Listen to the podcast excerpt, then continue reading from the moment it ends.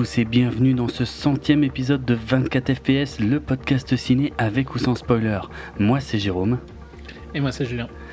Et donc le voici ce centième épisode, euh, celui que... Alors je sais pas, ça avait l'air de travailler je crois un peu plus nos auditeurs que nous, puisque vous avez été quelques-uns à nous demander mais qu'est-ce que vous allez faire pour le centième? Bah, pour être franc, on fait, bah, on fait le film suivant sur la liste, j'ai envie de dire. Non, je sais pas, ça nous a pas travaillé plus que ça. Hein. Non, vraiment pas du tout. C'est entre, je pense, le fait que c'est largement euh, plus que notre centième épisode euh, qu'on enregistre. Ouais, ouais. Euh, donc ça, pour nous, ça nous paraît plus, c'est vrai que c'est techniquement le 155e épisode de 24 FPS qui est mis en ligne, euh, mais sachant qu'en fait le compte est un peu complexe parce que euh, sur ces 155 épisodes, il y a eu un épisode euh, très court qui était purement informatif il y a très longtemps, puis il y a eu tous ceux qui étaient coupés en deux parties.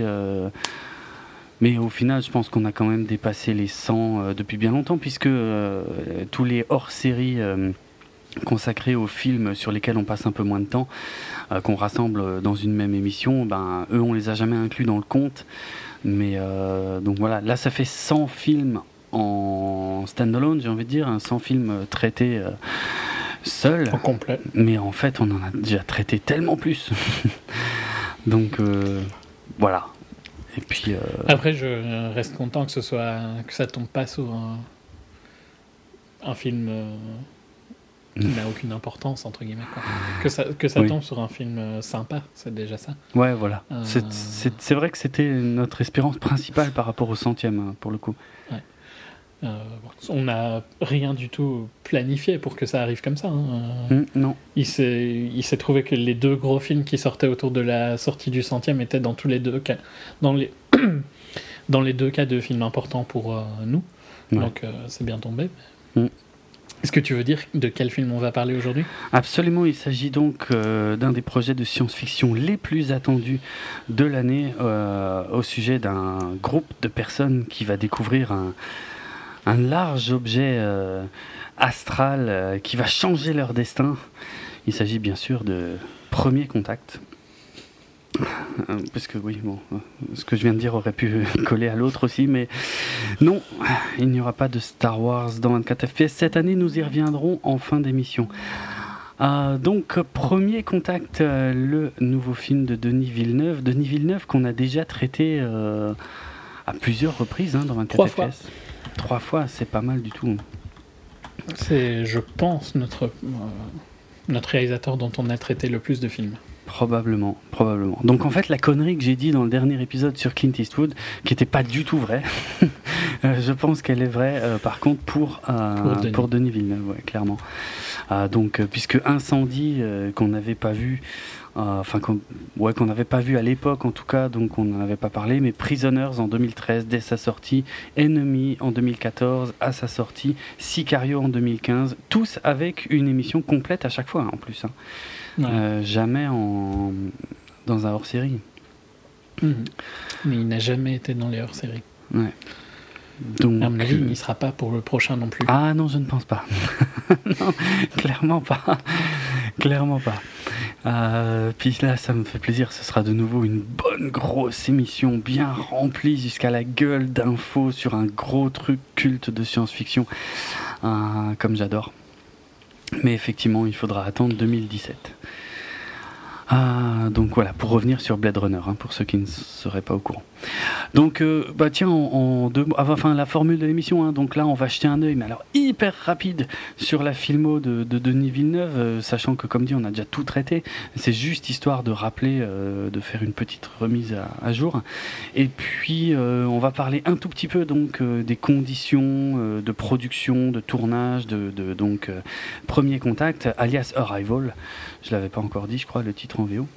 Mhm. Et, euh, et puis notre avis euh, sans spoiler. Euh, puis après, il y aura un signal sonore. Et là, on reviendra sur les scènes et les thématiques développées dans le film et, ce qu'on en a retenu. Euh, donc ouais, Denis Villeneuve. euh, Bon, incendie. euh, je- Tu l'as vu Je sais plus. Ouais, je l'ai vu. Tu l'avais vu, hein, ouais. Moi, j'avais, enfin ouais.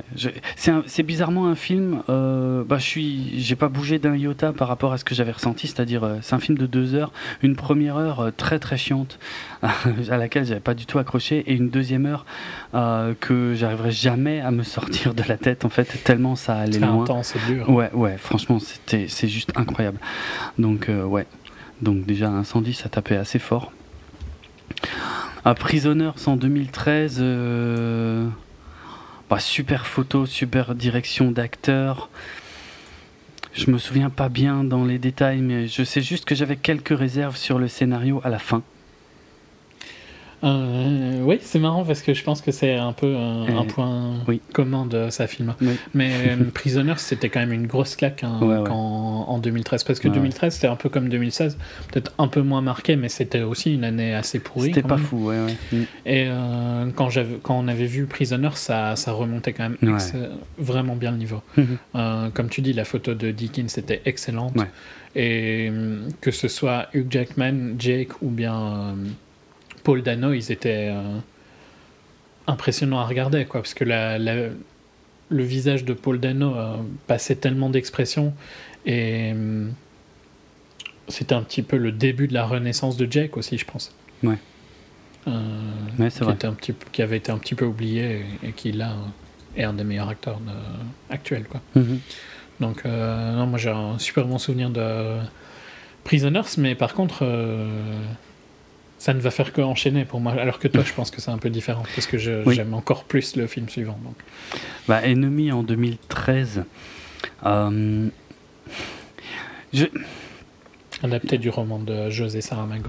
Oui, oui c'est vrai. Et je sais toujours pas vraiment où j'en suis par rapport à ce film parce que j'ai j'ai clairement l'impression, et le film est construit pour, hein, qu'il y a des choses qui m'ont échappé.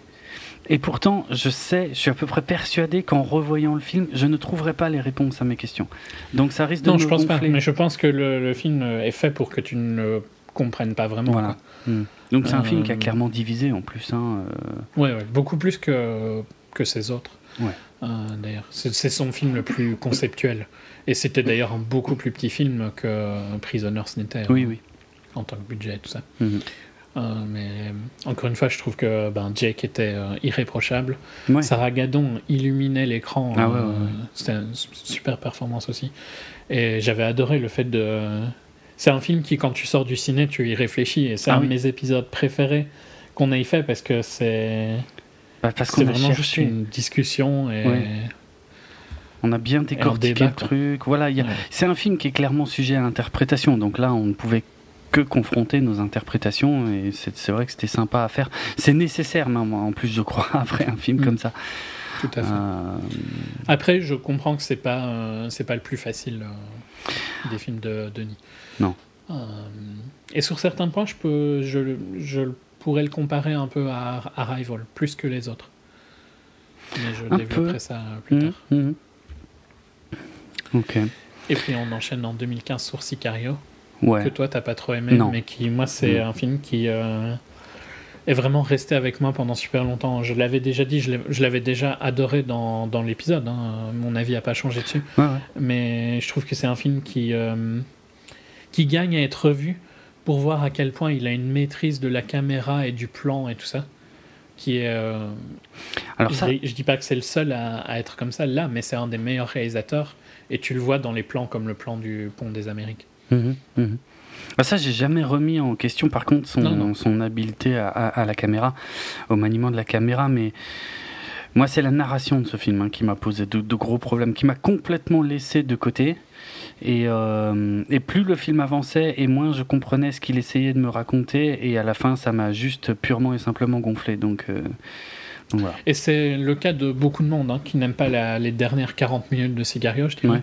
Euh, moi, je les avais bien aimées parce qu'elles elles, elles racontaient une histoire que, euh, qui me parlait, enfin qui me parlait, dans le sens, j'ai rien d'un narco ou quoi, donc euh, c'est difficile de dire qui me parlait, mais Mm. j'étais d'accord avec le, la narration qu'elle que ça racontait, tu vois. Et donc je la comprenais plus que toi du fait que c'est comme ça que je pense que ça fonctionne. Mhm. et c'est pour ça que j'étais plus dans le film. Après, je, je, nie pas non plus que le film est plus fort sur tout son début. Hein. Il y a une tension qui monte, qui monte, qui monte, qui monte jusqu'au pont et qui n'arrivera pas à garder ce niveau-là jusqu'à la fin du film. Ouais. Mais euh, néanmoins, il est, il, est, il est vraiment resté avec moi pendant longtemps. Et je trouve que sur certains points, je pense qu'il a été. Il a été un peu trop critiqué quand il est sorti, justement à cause d'une fin un peu moins, moins bien que, que le milieu. Euh, mais je pense que les gens sont retournés un peu et ont vu à quel point il était vraiment bien réalisé. Quoi. Euh, encore une fois, c'était une photo de Dickens d'ailleurs. Oui. Euh, et puis bah, bah, voilà, ça nous amène à Arrival. Arrival, ouais, tout à fait. Alors tiens, juste un, petit mot sur le titre, hein, j'aurai quelques anecdotes ici et là. ça c'est juste moi qui ai été chercher parce que je, le, titre ne m'était pas inconnu. Arrival ou, The Arrival, en fait il y a quand même un paquet de trucs qui s'appellent. Bah, c'est ça en fait, il y avait... Il y avait en 96 un film de science-fiction, effectivement, avec Charlie Sheen qui s'appelait The Arrival. Euh, J'arrive pas à me souvenir si je l'ai vu, pour être franc, ça m'énerve parce que je crois que je l'ai vu, mais j'arrive pas à m'en souvenir clairement. Bref, il avait eu une suite en 98, Arrival 2, euh, donc ça, je suis à peu près sûr de ne pas l'avoir vu. En 91, déjà avant, il y avait un petit film de science-fiction euh, à tendance épouvante qui s'appelait aussi The Arrival. Euh, je me suis aussi rendu compte qu'il y avait un épisode de 1961 de la Twilight Zone, donc la, la série La quatrième dimension, qui s'appelait The Arrival. Que le tout premier épisode de la série Le Prisonnier de 1968 s'appelait aussi Arrival. Euh, qui avait un épisode de Fringe qui s'appelait The Arrival. Euh, enfin, euh, c'est quand même voilà, c'est un terme finalement assez utilisé dans la science-fiction traduit chez nous en premier contact, ce qui est bon, naze, j'ai envie de dire.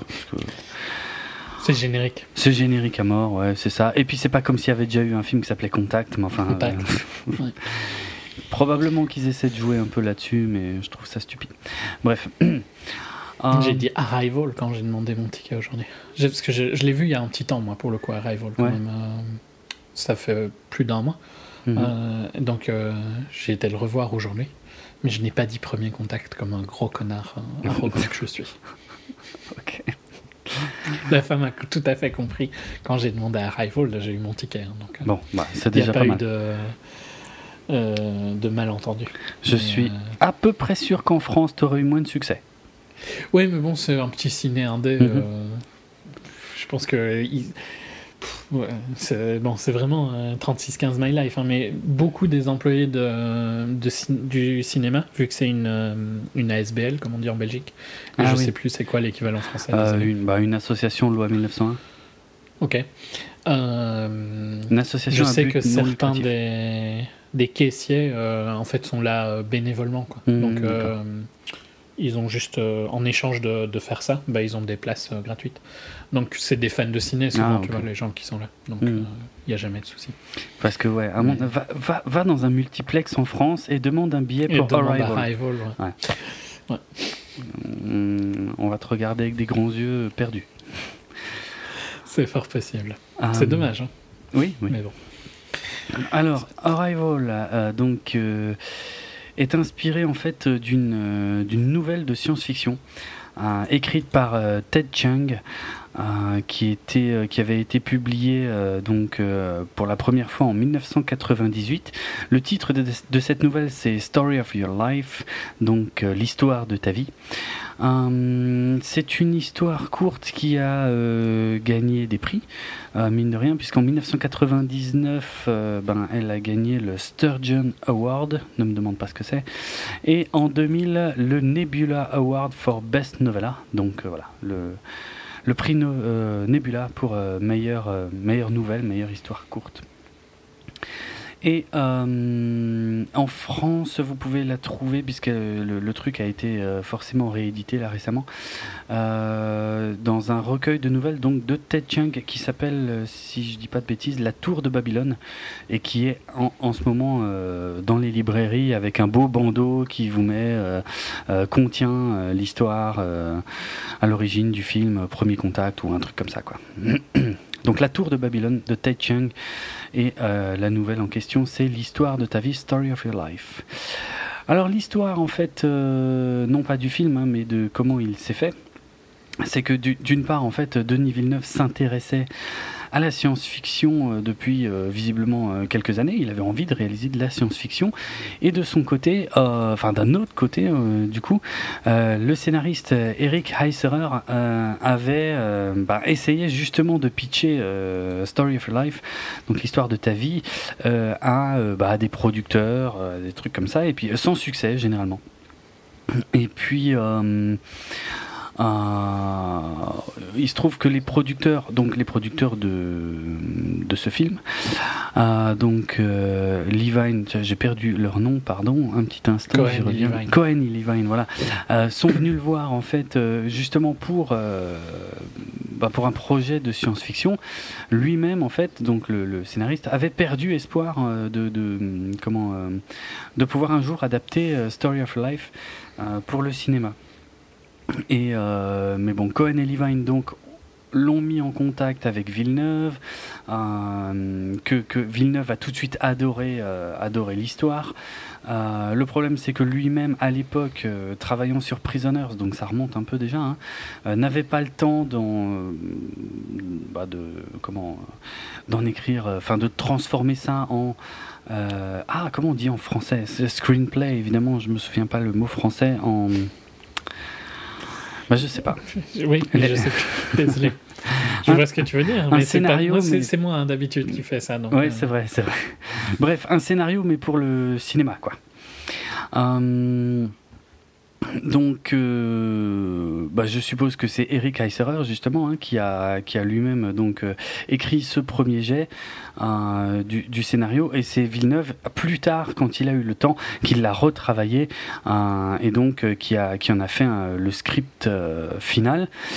il y a eu d'ailleurs un changement de titre en cours de route puisqu'encore une fois à la base ça devait s'appeler Story of Your Life. Alors, euh, j'ai deux anecdotes différentes en fait à ce sujet, parce que d'une part, euh, on nous dit sur Wikipédia, hein, pour être tout à fait franc, euh, on nous dit sur Wikipédia en fait que l'histoire réécrite ben, par Villeneuve était tellement éloignée de, la nouvelle d'origine que, bah, que voilà que, que, autant changer le titre. Et puis en plus, l'histoire de ta vie, ça, ça semblait, enfin ça sonne un peu comédie romantique. Euh, ce, qui, ce que je trouve assez vrai d'ailleurs. C'est pas faux. Hein. Je, franchement, je pense que le film aurait été plus difficile à vendre euh, sous le titre euh, L'histoire de ta vie.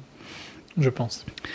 Et voilà. Et l'autre anecdote que j'ai trouvée, mais qui finalement peut-être va dans le même sens, c'est que apparemment, donc le film avait été projeté à des audiences test, hein, comme ça se fait beaucoup. outre-Atlantique et, et, que justement les audiences test n'aimaient pas du tout le titre L'histoire de ta vie. Euh, donc c'est pour ça qu'ils ont euh, qu'ils ont renommé ça donc Arrival, euh, un titre extrêmement original, comme on l'a dit tout à l'heure. mais bon, non, mais ça fonctionne bien. Non, mais c'est pas, ouais, c'est pas un problème. C'est pas un problème. En plus, y a, quand, si on voit le film en VO, il y a un dialogue qui fait référence à ça. Je sais pas si tu vois lequel. C'est au début, hein, tu sais. C'est. Mhm. Mais par contre, pour le coup, il y a un mm. dialogue aussi qui fait référence à Premier Contact, si on veut aller dans ce sens-là. C'est vrai, exact. Oui. Donc c'est pas la pire traduction qu'ils ont pu trouver. Euh. C'est vrai, tout à fait. Euh, mais ouais, ouais, non. Bah. C'est, dans les deux cas, je trouve que c'est générique. Je trouve juste que Arrival a un petit peu plus euh, de classe. Mais voilà, ça reste, c'est pas. Mais en même temps, Gravity, c'était pas non plus un titre super original. Interstellar, c'est pas un titre super original. C'est vrai je pense pas que ce soit vraiment important. Je pense que justement, il, il, parle d'un concept plus qu'autre chose. Mhm. Et je dirais presque que grâce à ce titre, tu vois, euh, tu passes à autre chose assez vite, quoi. Ouais, ouais, c'est vrai. c'est vrai. Au moins, tu restes concentré, je crois, sur le film et sur ce sur qui le va film te, plutôt que te sur montrer. un titre. euh, ouais. Ouais. Parce que finalement, le, le, le, le- le titre te dévoile vraiment le concept de base et pas grand Ouais, chose tu vois, puis j'ai déjà critiqué ce titre que je trouve euh, particulièrement ridicule tellement il est long, mais euh, c'est euh, The Assassination of Jesse James by the Coward Robert Ford. Mhm. Et c'est- je sais pas, t'avais besoin de me raconter toute l'histoire dans ton titre? Ouais, c'est un peu bizarre. Euh, J'ai toujours pas Après, vu film, mais, pas, euh, je dis pas que des bons titres sont des longs titres sont forcément mauvais. Je trouve Mhm. que Eternal Sunshine c'est un super beau titre. Ouais, exemple, clair. Mais soit, je trouve qu'il fonctionne. Soit, c'est pas super, c'est pas très Non. important. hein. Non. Le titre fonctionne bien et voilà, c'est tout. Alors, euh, au niveau du casting, c'est assez simple aussi. Euh, tout comme le pitch du film, hein, que je peux résumer probablement en une phrase, hein, c'est euh, euh, les extraterrestres débarquent.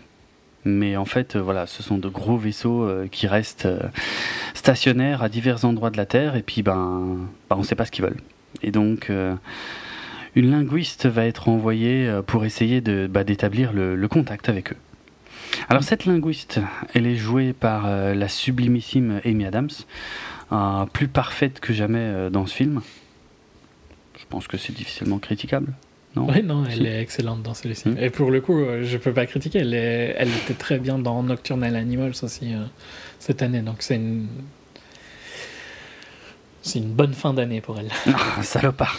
tu pouvais pas dire c'est une bonne année. Ah, bon, bah, j'y arriverai pas. Tant pis. Euh, Non, mais, mais en plus, pour être franc, c'est jamais une actrice qui m'a passionné. Mhm. Euh, je vais dire même en dehors de mon désaccord sur euh, Batman, parce que si tu regardes dans Big Eyes, je la trouvais pas super intéressante. Ouais. Euh, dans American Hustle, j'aimais pas du tout, mais ça, Ouais. ça joue sûrement que j'aimais pas le film. mhm, mhm. Euh, dans The Master, elle me dérangeait pas, mais je trouve qu'elle était Bah, dans The Master, moi, largement dans l'ombre de Phoenix et de Philippe, quoi. Ouais, enfin, elle était quand même euh, son- un personnage qui était très troublant hein, dans The Master, très bizarre. euh. Et elle était ouais. dans Her aussi, où elle avait un rôle pas inintéressant, mais qui est encore une fois qui était euh, dans le background par rapport à, à Scarlett et Cool. Joaquin. Complètement oublié qu'elle était dans Heure. Oui, ok, ouais. C'est pourtant euh, pas euh, un des tout petits rôles. Non, non, c'est vrai, c'est vrai. Complètement Donc, je trouve que je sais pas si c'est une question de de direction ou si c'est une si c'est elle qui a changé ou quoi, mais je, je trouve qu'elle se révèle en fait dans Arrival et dans Nocturnal. Ok. Que bizarrement, Deux rôles je- complètement différents, tu vois, Ah oui, oui. en plus. Hmm. Euh, bah, t'as pas vu Nocturnal Non, mais- Nocturnal Animals n'est pas encore sorti en France. Je sais même plus si c'est sous ce titre qui va sortir. Oui, apparemment ce sera ce titre-là. Mais non. Aucune Euh, idée. Très intéressant. Oh, tout à fait différent. Ça sort début janvier, euh, Nocturnal en France. Ok. Donc euh, vraiment, je suis curieux de voir ce qu'elle fera dans, dans le futur pour le coup. Alors que c'est vraiment pas une actrice euh, que, qui était sur mon radar avant. Quoi. D'accord. Bizarre. Tant mieux. hein. Oui, oui, pourquoi pas. Mais enfin, Ouais. mais, non, mais je, je elle m'a jamais fasciné dans un de ses autres films. Quoi. D'accord. Mais tu le sais très bien. Donc, Oui, euh, oui, je sais. Je sais pas pourquoi t'es surpris. Mais bizarre. Euh, Non, mais parce que moi, en fait, je la trouve, euh, je, la trouve pas fondamentalement différente d'un film à l'autre. En fait, je la trouve assez régulière dans son jeu. donc voilà, je suis moins surpris, on va dire. Mais ici, je trouve qu'elle est, elle est très juste en fait. Mhm. Et euh, mais c'est aidé aussi parce que elle est mieux entourée. hein. Il y a pas de Ouais, bon, elle est probablement. mieux entourée que dans Batman forcément. Je ne commenterai Et- pas. Je, je dirais euh, que dans The Master, par contre, c'était presque être trop bien entouré quoi. Hmm, ouais. Euh, Ok. Jérémy Renner, Jérémy Renner, ben euh, pareil. euh, très bon, un petit peu en retrait, mais très bon. Ouais, ah bah oui, Euh. forcément. Elle, est, elle, elle est beaucoup plus au centre du film. Mais euh, bah lui, écoute, je, je le suis vraiment depuis Des mineurs, The Hurt Locker en, en 2008. Et pareil, je le trouve toujours aussi sympa, toujours aussi bien. Parfois, effectivement, quand il m'a déçu, c'était souvent le film qui était, qui était pas top, mais rarement lui. Mm. Moi, je l'aime beaucoup. C'est un peu, euh, c'est un peu chiant parce que tu lis pas les news euh, US euh, Ah, de la non. même manière que moi, et il n'a pas une très bonne réputation et Ah ça, bon ça a un impact sur euh, mon avis sur lui, tu vois. Mais en tant qu'acteur ici, je trouve qu'il est, il est bien. Mhm. Il est pas, euh, il fait rien d'incroyable. hein, par contre, Euh, il me surprend pas, tu C'est vois, vrai. mais ça fonctionne bien. Il a une bonne alchimie avec euh, Amy Adams. Mhm, euh, mhm. J'ai rien à lui reprocher ici, en tout cas. Ok. Il a pas grand chose à faire non plus, par contre. Il vit à travers euh, le perso d'Amy Adams. Oui, c'est clair qu'il lui sert euh, souvent de comment de contrepartie en fait pour lui faire dire des trucs à elle en fait. Ouais. Mais c'est pas mal que ce soit dans ce sens-là, hein, par Ah contre. oui, oui. Ça, euh, très bien, quoi, Ouais. de la part de, de Denis. Qui, je pense, hein, en plus, avait été un petit peu critiqué sur le fait que dans Sicario, les gens s'attendaient à ce que Emily Blunt ait eu un rôle un peu plus Oui, fort que vrai. ce qu'elle avait au final. C'est vrai. Euh, je continue. Forrest Whitaker. Mm. Très bon en militaire, je trouve. Ouais, Mais- ouais, ouais, ouais. C'est. En fait, ça, ça va être très vite résumé, de toute façon, la, la- la fin du cast, hein, parce que Ah oui. euh, ils sont quasi pas. ils- même Forrest Whitaker, qui est un peu plus là que euh, Michael Stuhlbarg, ça reste quand même des apparitions assez courtes à chaque fois. Ouais, ouais, ouais. Et ils sont très dans leur rôle, quoi. Mhm. Ils jouent le rôle du, de- du colonel ou commandant ou je sais pas quoi. Euh, et l'autre, il joue le rôle d'un agent, quoi. Il n'y a aucune surprise, je trouve, mais voilà, il n'y a, y a aucune faute non plus. Mais je les trouve bien tous les deux. Donc Michael Stolberg hein, dans le rôle de l'agent de la, de la CIA. euh, qu'on avait vu dans diverses choses. Moi, je me souviens surtout de euh, A Serious Man, euh, le film des frères Cohen que tout le mais monde il était dans Doctor Strange, on en a parlé il n'y a pas longtemps. Ah bon? Tiens. Il jouait Nicodemus West. Qui c'est ça Mais je me rappelle que dans Doctor. Strange, j'ai parlé du fait que, il était, que je l'avais Oui. vu dans Arrival. Mais oui, c'était le, oui, c'était l'autre euh, chirurgien, le, le concurrent de Strange. Exact, exact. Oui, c'est vrai, c'est vrai. Ça y est. Sinon, il était dans Trumbo aussi, euh, qu'on Oui. a vu il n'y a pas très longtemps, dans Steve Jobs. Mhm. Ouais. Non, mais moi, c'était ouais. A Serious Man. Character actor, quoi. Il faut vraiment que je revoie A Serious Man des, des frères Cohen. Mais j'avais tellement adoré ce film que tout le monde avait défoncé, euh, qui a fait un flop monumental. Mais euh, je trouvais qu'il portait il tellement a de des trucs. super bonnes notes. euh. Ça doit être en France qui s'est fait Ah, défoncer. oui. que- Ah non, mais Il a attention, pas- ouais, mais toi, en fait, souvent, moi, je parle pas de la critique. hein. moi, je parle du grand public. Ah oui, mais bon, c'est Ah le oui. grand public. Le grand, voilà, voilà, je, je vais pas en dire plus parce que ça été déjà suffisamment arrogant ce que je viens de dire, je crois. Ok. Euh, Ouais, puis bon, bah, bref, euh, le, le, celui qui joue le général Chang euh, me disait vaguement quelque chose, mais en fait, pff, ouais, je l'ai peut-être vu dans Rush Hour, en fait, c'est tout. Des trucs de genre, quoi. Donc voilà pour le cast, en fait, en gros. Hein. Mm. Et euh, oui, ce que je voulais quand même dire avec, euh, par rapport à Forrest Whitaker et Michael Stolberg, c'est que voilà, t'en as un qui est colonel de l'armée, l'autre qui est agent de la CIA. C'est quand même des personnages qui, dans ce type de film, ont tendance à être très caricaturaux parce qu'on sait Ouais. exactement quel poste ils vont occuper, c'est-à-dire le poste de l'emmerdeur, c'est-à-dire celui qui va mettre la pression sur le personnage principal sans être forcément un pourri, c'est-à-dire juste parce qu'ils font leur job, quoi. Et là, ils, ils le font. Moi, je trouve qu'ils le font Je très bien. un peu, ils le font un peu, mais il y a, il y a plus de finesse. C'est ça, c'est ça. Il y a quand même beaucoup de retenue et, ça sonne très juste par Ouais. rapport à beaucoup de films où c'est quand même des rôles hyper clichés et, et où ils ont tendance souvent à pousser ce genre de personnages pour en faire des clichés ambulants. Là, tu y crois. Et que- je trouve qu'en particulier, euh, le colonel euh, Ouais. est très très bien géré. Ouais. Même, moi, en fait, non, mais en fait, les deux Les sont deux, très bien gérés. L'autre met peut-être un peu plus de temps, mais, mais ouais, non, Oui, mais mais il y a, il n'a pas un changement comme je l'ai critiqué dans Sully, c'est ça. euh, instantané. C'est il est, c'est juste qu'en fait, il essaye de faire son boulot, quoi. C'est ça, voilà. Donc tu sens que ce sont des personnages qui passent du temps ensemble. En fait, ils ont une certaine froideur liée à leur métier, mais euh, ouais, le développement, il est, il est naturel, il est, il est correct, il est bien amené. Donc euh, voilà, c'est, c'est con en fait parce que c'est normal. Enfin, ce sont des personnages normaux. Mais moi, je trouvais ça important de le mentionner parce que finalement, Mhm. ils, ils- ils- ils tiennent. Ils quand sont même. très justes et c'est film. assez rare. Bah, c'est ça en fait, ouais. Pour des, pour des personnages comme ça, ouais. Ah ouais, vraiment. Mais d'ailleurs, je peux virer sur ma critique euh, en partant de là parce que Ouais. je trouve que c'est une des forces du film, c'est justement qu'il est. et en particulier pour une grosse partie du film, il est un peu ancré dans le réel, dans le sens où je trouve qu'il évolue de manière très organique, en montrant du temps qui passe. Euh, en montrant que tout se, se passe pas instantanément et tout ça. Je dis pas mhm. qu'il a pas quelques faiblesses sur ce sujet-là, mais ça je développerai un spoiler, tu vois. Mais je trouve que globalement le film euh, est, est, une approche euh, assez réaliste de la science-fiction et j'ai beaucoup aimé ce côté-là, quoi. Mhm. Tout le côté de comment elle apprend à leur parler et tout ça, c'est mhm. intéressant. Je sais pas si c'est du jamais vu ou pas, tu vois, mais c'était une, une, bonne approche.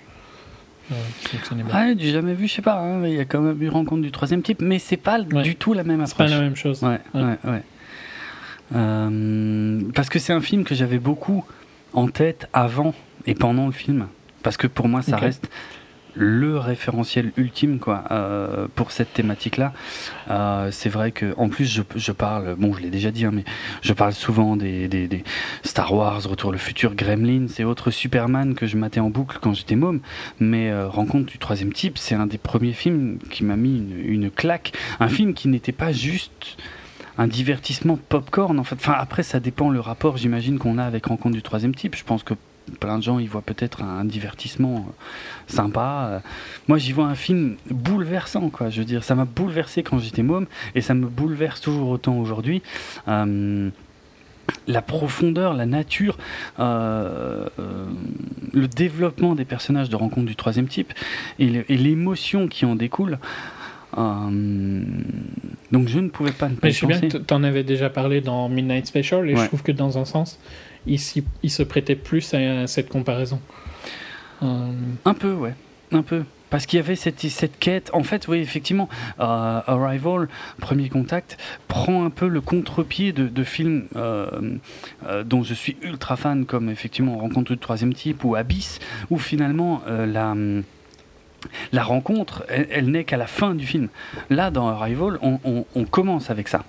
Et après, mais du coup, c'est une difficulté. Je trouve que, que, bah, que Denis Villeneuve gère pas trop mal. C'est-à-dire, il faut construire là-dessus, du coup. Beaucoup plus longtemps. Euh, clairement. Et je trouve que c'est assez impressionnant, d'ailleurs, que qu'il ait choisi ça. C'est vrai que c'est assez rare euh, comme évolution dans un film où il y a des aliens. Mhm. Euh, la construction de son film est assez. Mais je préfère dire en spoiler vu qu'on est un peu plus loin dans le film que, mhm. les 5-6 premières minutes. Mhm. Euh, après, euh, je dis pas qu'il est sans aucun défaut, mais ses défauts m'ont moins dérangé que d'autres films de science-fiction, justement parce que je trouve qu'il va un peu moins loin et que donc il, me, il pose moins de questions. Je sais bien que tu vas pas être d'accord, mhm. mais je développerai en spoiler aussi. Et. Ouais, j'ai eu un peu peur au tout début du film parce qu'il y a des thèmes qu'on pourrait comparer à Gravity par exemple. Mhm. Euh, et qu'au final, pas du tout. Et. Et, et, de le revoir, en fait, je trouve qu'il fonctionne bien une deuxième fois, tu vois. Donc c'est assez. C'est pas mal parce que ça pourrait ne pas fonctionner une deuxième fois et si ça fonctionne. Et puis je trouve que d'un point de vue visuel, il est en train de raffiner son art, quoi, d'une manière. Euh, il, il, est, il, devient de plus en plus, plus impressionnant. Oui. Euh, en tant que réalisateur et, ça ben, bravo peut-être c'est un, très beau film de cinéma c'est ça peut-être qu'on devrait commencer par insister là-dessus avant de parler des choses où, où on, soit celles où on est en désaccord soit des petits défauts mais euh, les grandes qualités du film c'est sa mise en scène qui est sublime qui est d'une sobriété exemplaire, euh, tout en étant, euh, bah, tout en dégageant quelque chose justement, tout en servant complètement le récit et l'ambiance euh, et la façon dont tu te sens en regardant le mm. truc, parce que tu vis, il y a des scènes, bah, surtout au début, hein, où on est beaucoup dans la découverte, tu vis le truc avec les personnages à l'écran, tu découvres en même temps qu'eux, c'est un principe de narration élémentaire, hein, mais, mais ça marche. Ça fonctionne super bien. C'est accompagné par une bande-son euh, irréprochable aussi, mhm. euh, qui je trouve supporte à chaque fois ces moments clés, tu vois, par euh, des, des, thèmes parfaits. Mhm. C'est rarement un truc que je note, donc quand je le note, je trouve que c'est que ça, c'est que c'est vraiment bien géré, tu vois. Parce que je pense que de base, tu regardes plus la musique que moi. Moi, je regarde si ça me paraît vraiment excellent, et ici, j'ai trouvé ça vraiment excellent. Mhm. Non, mais ça. Bon, ça. C'est pas léger hein, comme ambiance, du coup. Hein. C'est souvent non. assez lourd, mais ça maintient justement euh, une tension. La tension Ouais. à, à laquelle il, il est un des meilleurs, en fait. Ouais, c'est vrai. Parce que c'est une des forces de tous ces films, pour le Mm, coup. mm, tout à fait. Euh, donc voilà, là-dessus on est d'accord, quoi. Je veux dire, euh, Amy Adams qui porte complètement le film, tous les autres qui sont clairement à son service, plus la mise en scène, plus la photo, euh, ça fait. euh, on est déjà, euh, on a, on a marqué plein de points là. On a caché un sacré paquet de cases, coché un paquet de cases qui nous mène vers un, un grand film. Un de... J'ai pas de souci à dire un des meilleurs films de l'année. Ah ça, je suis totalement d'accord. Un des meilleurs films de l'année. Ouais. Ouais, ouais. Maintenant, à voir où il ira au final, mais je Mhm. pense qu'il ira très haut quoi, dans mon top. Ouais, je sais pas encore. Mais. Ouais, je sais pas. Il faut que, faudra que je fasse un peu le bilan, mais il se peut qu'il aille. Mais c'est une haut. année faible aussi. Mais c'est hein, ça, ça, voilà. ça- ça joue aussi. C'est hein, ce que j'allais dire. Je pense que par exemple, tu remets Whiplash à côté, ben, je préfère Whiplash parce qu'il est, il est plus parfait. Quoi. Ouais. Euh, Ouais. Il n'a pas de défauts. Ici, il y a quelques petits défauts, mais qui, je pense, sont inhérents à ce style en fait. Parce que faire un film de science-fiction sans avoir des problèmes de scénario, c'est super difficile. De, sci- de science-fiction un peu compliqué. Quoi. Mhm, mhm. Possible. Euh, Bon, parmi ces défauts, il y en a au moins peut-être un sur lequel on est d'accord, même si on va pas rentrer dans les détails, mais il y a une scène qui malheureusement visuellement est dégueulasse. Scène qui est. Ouais. Ouais. Ouais, ok, pour moi, il y a même deux. Alors, ok, il y a une scène qui visuellement est dégueulasse, c'est vrai qu'elle est presque impardonnable. c'est parce que euh, le film fonctionne vraiment bien jusque-là que, Ouais. euh, que tu peux la laisser passer, mais Ouais, ouais. surtout quand tu compares avec euh, Gravity, par exemple, qui avait. Il y avait eu tout un débat sur les cheveux de Sandra Bullock dans Mm. Gravity et à quel point euh, je pense que c'était Lubeski et Quaron hein, qui Oui. voulaient tous les deux que ce soit particulièrement parfait. Euh, ici, euh, ils n'ont pas du tout eu la même idée. hein. Ils se sont dit, euh, bon, c'est pourri, mais on va quand même le laisser. Quoi. Ouais, et Euh, c'est- c'est dommage parce que ça se voit Ouais, je tellement. trouve que c'est dommage. Mm, mm.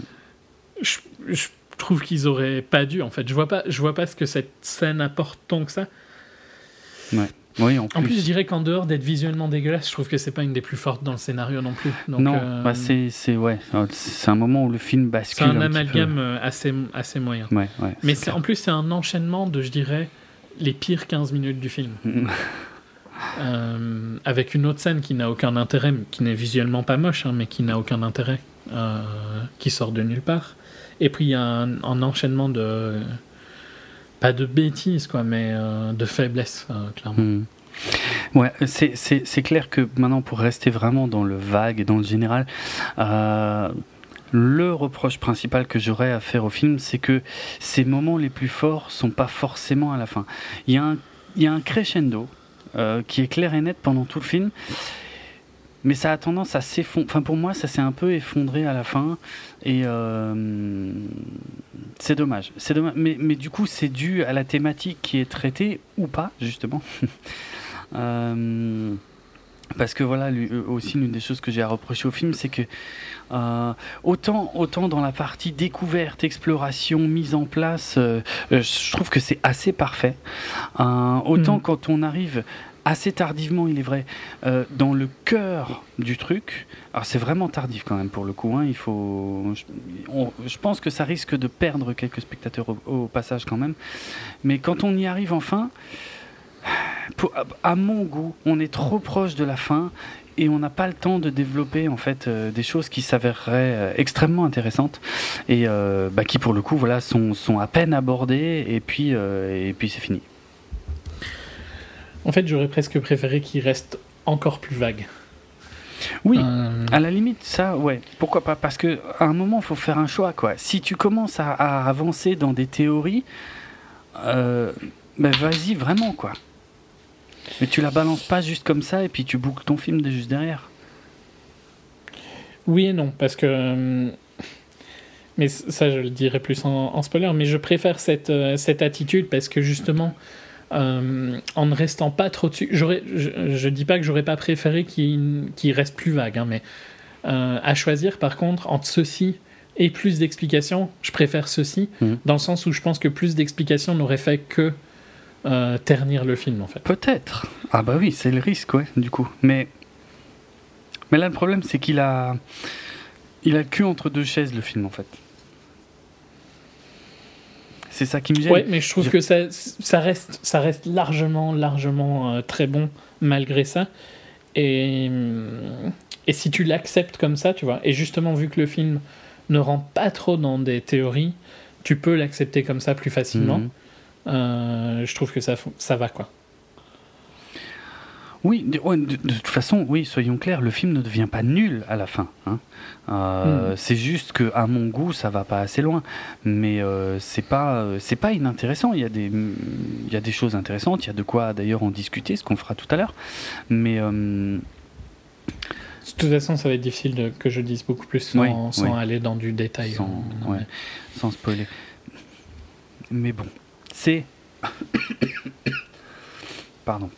Euh, c'est, ça reste un, un- un des rares films de science-fiction intelligente, j'ai envie de dire, euh, qui voit le jour euh, là euh, ces dernières années. Pour moi, c'est pas. Et qui est quand même de taille. Parce qu'un truc comme Midnight Special, c'est super intéressant, mais on est dans quelque chose de beaucoup, beaucoup plus indé. Quoi. Oui, ouais, clairement. Ici, pour moi, c'est un film. On n'est pas spécialement d'accord sur Non. ça, mais pour moi, c'est un film grand public, Arrival. Ah c'est accessible. Pour moi, on est dans de l'indé un peu plus visible que Midnight Special, mais on est plus dans la Je trouve que catégorie c'est quand même beaucoup plus rythmé et tout ça qu'un truc comme Midnight Special. Et, et je dis pas que Arrival est meilleur ou moins bien. hein. Euh, mais je pense que Midnight Special, je peux- Midnight Special, c'est pour cinéphiles avant tout. Alors que pour moi, tu peux aller voir, n'importe qui peut aller voir Arrival et il aura une bonne expérience. Pas sûr. Moi, je suis vraiment pas sûr de ça. Ouais, non, mais Ouais. j'ai entendu des critiques qui disaient que qu'ils n'avaient pas compris certains trucs et tout ça qui me paraissait assez flagrant quand moi je l'ai vu la première fois. Donc, euh, Ouais, on en donc discutera en. en Ouais, ouais. ça, oui, oui, effectivement, il y a des choses comme ça qui peuvent complètement altérer, par contre, la perception du film. ouais, ça, c'est sûr. Après, voilà, pour, pour euh, juste mentionner clairement, euh, euh, on va dire l'objet de notre Discord, et puis pour peut-être mieux l'expliciter à nos à nos auditeurs, c'est que moi, je préfère largement un film comme Interstellar, qui va justement développer des, des, des théories scientifiques assez pointues, mais qui du coup va aller à fond dans le truc et, le démontrer, entre guillemets, essayer de les démontrer pour servir la narration de son truc, plutôt que de s'arrêter en cours de route, tu vois, c'est de te donner la clé, mais de pas, euh, pas aller beaucoup plus loin, en fait. Mm. Mais bon, sans refaire le débat d'Interstellar, Mhm. qui est un, épi- un épisode, hein, si vous l'avez jamais écouté. Moi, justement, ce qui m'énerve dans Interstellar, et euh, je peux spoiler Interstellar là ou bien? Parce que. Euh, Je suppose que oui. Bon, Ouais. flash forward 30 secondes si vous voulez pas écouter un spoil d'Interstellar. hein.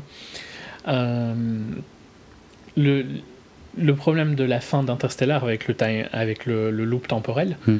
me pose énormément de problèmes à partir du moment où beaucoup plus du beaucoup plus de la narration d'Interstellar est basée sur ça, est basée Ah sur oui. la science, la théorie Ah et oui, tout ça. oui. Dans Arrival, on est beaucoup plus dans la légèreté, entre guillemets, tout en étant un film de smart sci-fi. Euh, on, il rentre moins dans les détails, et donc en rentrant moins dans les détails, il, euh, il, il, il ne me force pas à voir les erreurs autant, tu vois. Les erreurs, en fait, sont présentes dans les deux pour moi. Euh, je- en fait, j'ai le, même problème avec les deux, vu que c'est le même, euh, le même défaut. Euh, Ouais, je sais pas. Je- Non, je, je dirais plus en spoiler mon Ouais, ouais. Parce que ça risque d'être compliqué, ouais. Non, ouais. Bon, comme dit, ça c'est vraiment une question de perception. Effectivement, moi je comprends bien ce que ce que ce que tu essaies de me dire. Après, voilà. Moi, pour moi, euh, Interstellar euh, démontre ce qu'il avance et donc ça me botte. Je suis super fan et voilà. Alors que là, il me dit, euh, il me dit quelque chose.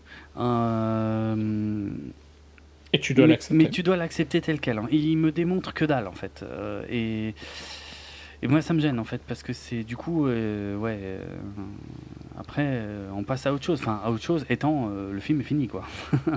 Donc, c'est. Ouais. C'est dommage. Je, suis un peu moins fan de cette approche, mais ça n'en reste pas moins intéressant à voir et à découvrir. Mm, mm. Mm.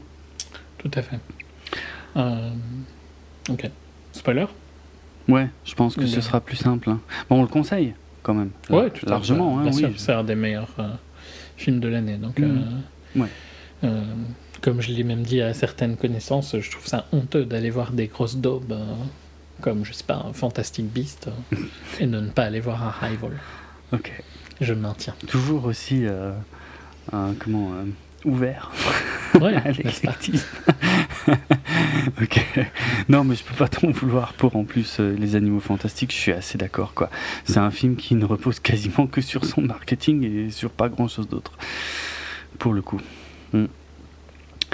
Euh, ok, allez, un signal sonore.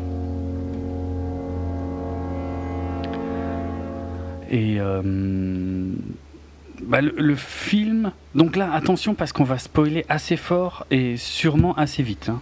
Donc mm. vraiment, si vous voulez, parce qu'il y a vraiment un truc hein, à découvrir dans Arrival.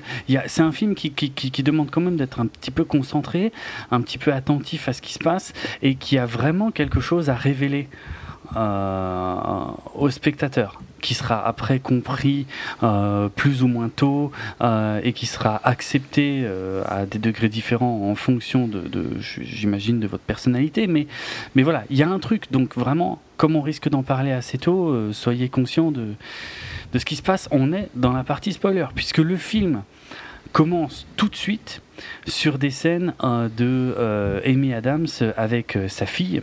Et alors on va aller très vite, hein, et, on est au début du film. Ce qui Alors, moi je trouve ça génial en termes de narration, puisqu'on est là, on est venu voir un film sur un contact extraterrestre. Et on se mange une séance d'ouverture qui ne va nous parler uniquement de, de la relation d'une mère avec sa fille, qu'on voit d'abord toute bébé, et qu'on va voir grandir, euh, mais ça va aller très très vite. Voilà, jusqu'à l'adolescente et on va l'adolescence et on va comprendre euh, très rapidement, sans narration particulière, juste en voyant des petits bouts de vie que euh, ouais, bah, que c'est la fille d'Amy Adams et qu'elle va mourir d'un cancer, donc étant adolescente. Moi, le, mon petit problème avec. Bon, je vais spoiler direct, hein, donc. Euh, ok, donc. On, le redit, on, le redit, une dernière fois. Euh, c'est le moment ou jamais. Hein. Euh, donc, moi, ce que j'ai eu peur dans cette séquence, c'est que c'était que ce soit un peu Gravity. et que en fait on ait quelqu'un qui n'a pas de raison d'être sur Terre entre guillemets. Ah oui, je vois. Et donc pas d'attache. ouais, pas d'attache et que c'était pour ça qu'on faisait et ça. que c'était pour donc, ça. pour le coup, vraiment dernier warning. je suis super content que ce soit pas ça parce que je trouve que c'est beaucoup plus profond en fait grâce à ça. C'est vrai. Et sans que ce soit une critique sur Gravity puisque Gravity est beaucoup plus ancré dans la réalité mmh. Euh, mmh. que ici. Et, et, que c'était pas une mauvaise idée hein, l'idée de l'attache de Sandra Bullock dans Gravity, mais l'idée qu'elle n'ait pas d'attache.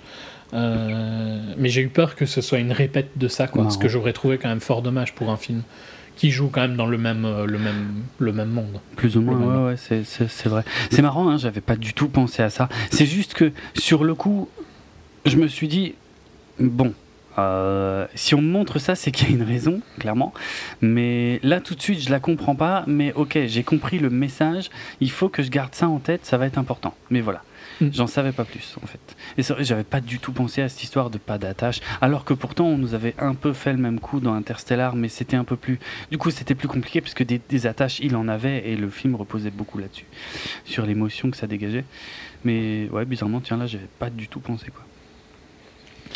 Euh, mais voilà, donc le fait que. Je sais pas, je spoil euh, ou bien. Oui, vas-y, de toute façon, ça va sortir, ça va pas tarder à sortir. Mais, donc, au début du film, c'est pas important, mais enfin, on va bien le dire à un moment. Mais le fait que ces scènes de... qui sont apparemment donc des scènes de flashback, quand tu les vois pour la première fois, sont des scènes de flash-forward. Mmh. Et pour le coup, quand tu as vu le film une première fois, il y a des indices euh, que met Villeneuve dans sa, dans sa réelle qui te montre que c'est des flash forward. Elle a une alliance, par exemple, dans les premières scènes. Et c'est pas, euh, c'est pas genre elle a une alliance euh, que tu es censé voir avec une loupe euh, au milieu de l'écran, tu vois. Il y a un plan qui s'arrête quand même un peu sur son doigt, quoi. Ah ouais, d'accord. Donc, il, il, te donne tout, tout, plein de petits indices comme ça mm. au fil du film. Et pour que tu le comprennes vers le milieu, je dirais que c'est à peu près le, moment où tu es censé le comprendre. Mais, ouais ouais, je trouve que c'est, une bonne idée, quoi, parce que ça, ça change en fait toute l'histoire, quoi. D'un truc euh, assez classique, euh, elle n'a pas d'attache, on passe à un truc beaucoup plus bizarre. Pourquoi est-ce qu'elle a des flash forward Comment est-ce que ça se fait? Et tout ça mhm. Donc, euh, ça donne une intrigue en plus. Ouais. Qu'on comprend pas tout de suite, hein, mais qu'on va comprendre. que je pense qu'on a compris tous les deux à peu près au même moment. Donc, ouais, ouais. Mm, mm. Enfin voilà. Après... Ça, il n'y a qu'au deuxième visionnage qu'on peut le voir, clairement. Pour les petits, les petits indices Ouais, les petits indices, les petits détails. Oui et non, parce que tu vois, tu pourrais. Tu pourrais, ouais. Je pense que, en fait, inconsciemment, dans sa manière de réaliser, il aide avec ces petits indices-là mhm. à te guider vers ta réalisation au milieu du film, tu vois. C'est juste que forcément, quand tu le sais, tu cherches tous les petits indices, donc forcément, je les ai beaucoup plus vus, tu vois. Mais je pense que, parce que quand tu y réfléchis, pourquoi est-ce que tu savais que c'était des flash forward Parce que tu as eu une confirmation à un moment, mais tu avais déjà un doute avant. Oui, bien sûr, c'est vrai, c'est vrai. Et Donc, qui... ça n'a pas vraiment de sens, tu vois. c'est qui t'y a emmené quelque part, ouais, forcément. Il t'y emmène et c'est pas mal fait du tout, je trouve. Euh, ce qui t'y emmène sans aucune phase d'exposition. Il y a juste un dialogue qui nous a fait tous les deux nous dire ok c'est ça, mhm. mais euh, on avait déjà un doute avant. Quoi. Mhm. Donc euh, je trouve que vraiment en dehors d'une réelle particulièrement visuellement belle, elle, elle l'est aussi. Elle raconte une histoire dans, dans, sa manière de poser sa caméra, quoi. Mhm. Euh, assez impressionnant. Et j'enchaîne un peu. Euh, je voulais, pardon, je suis désolé. Hein, de, en plus, euh, je tousse comme un gros con, mais je voulais juste dire que dans le bouquin, enfin dans la nouvelle, apparemment, je, ne l'ai pas lu hein, malheureusement, mais euh, s'est développé forcément d'une manière un peu différente, mais qui a l'air assez intéressante. Euh, justement, c'est que a priori dans le bouquin, en fait, euh, toutes les scènes avec la fille du Dr Banks sont écrites, si j'ai bien compris, au, au futur, en fait. Enfin, il y a un jeu sur les temps, en fait. C'est-à-dire, selon les sections de l'histoire, le temps utilisé par le narrateur n'est pas le même. Enfin, par l'écrivain plutôt, n'est pas le même. Et donc, euh, c'est pareil, je pense que c'était un moyen de, donner des indices, mais vas-y, bonjour pour traduire ça à l'écran.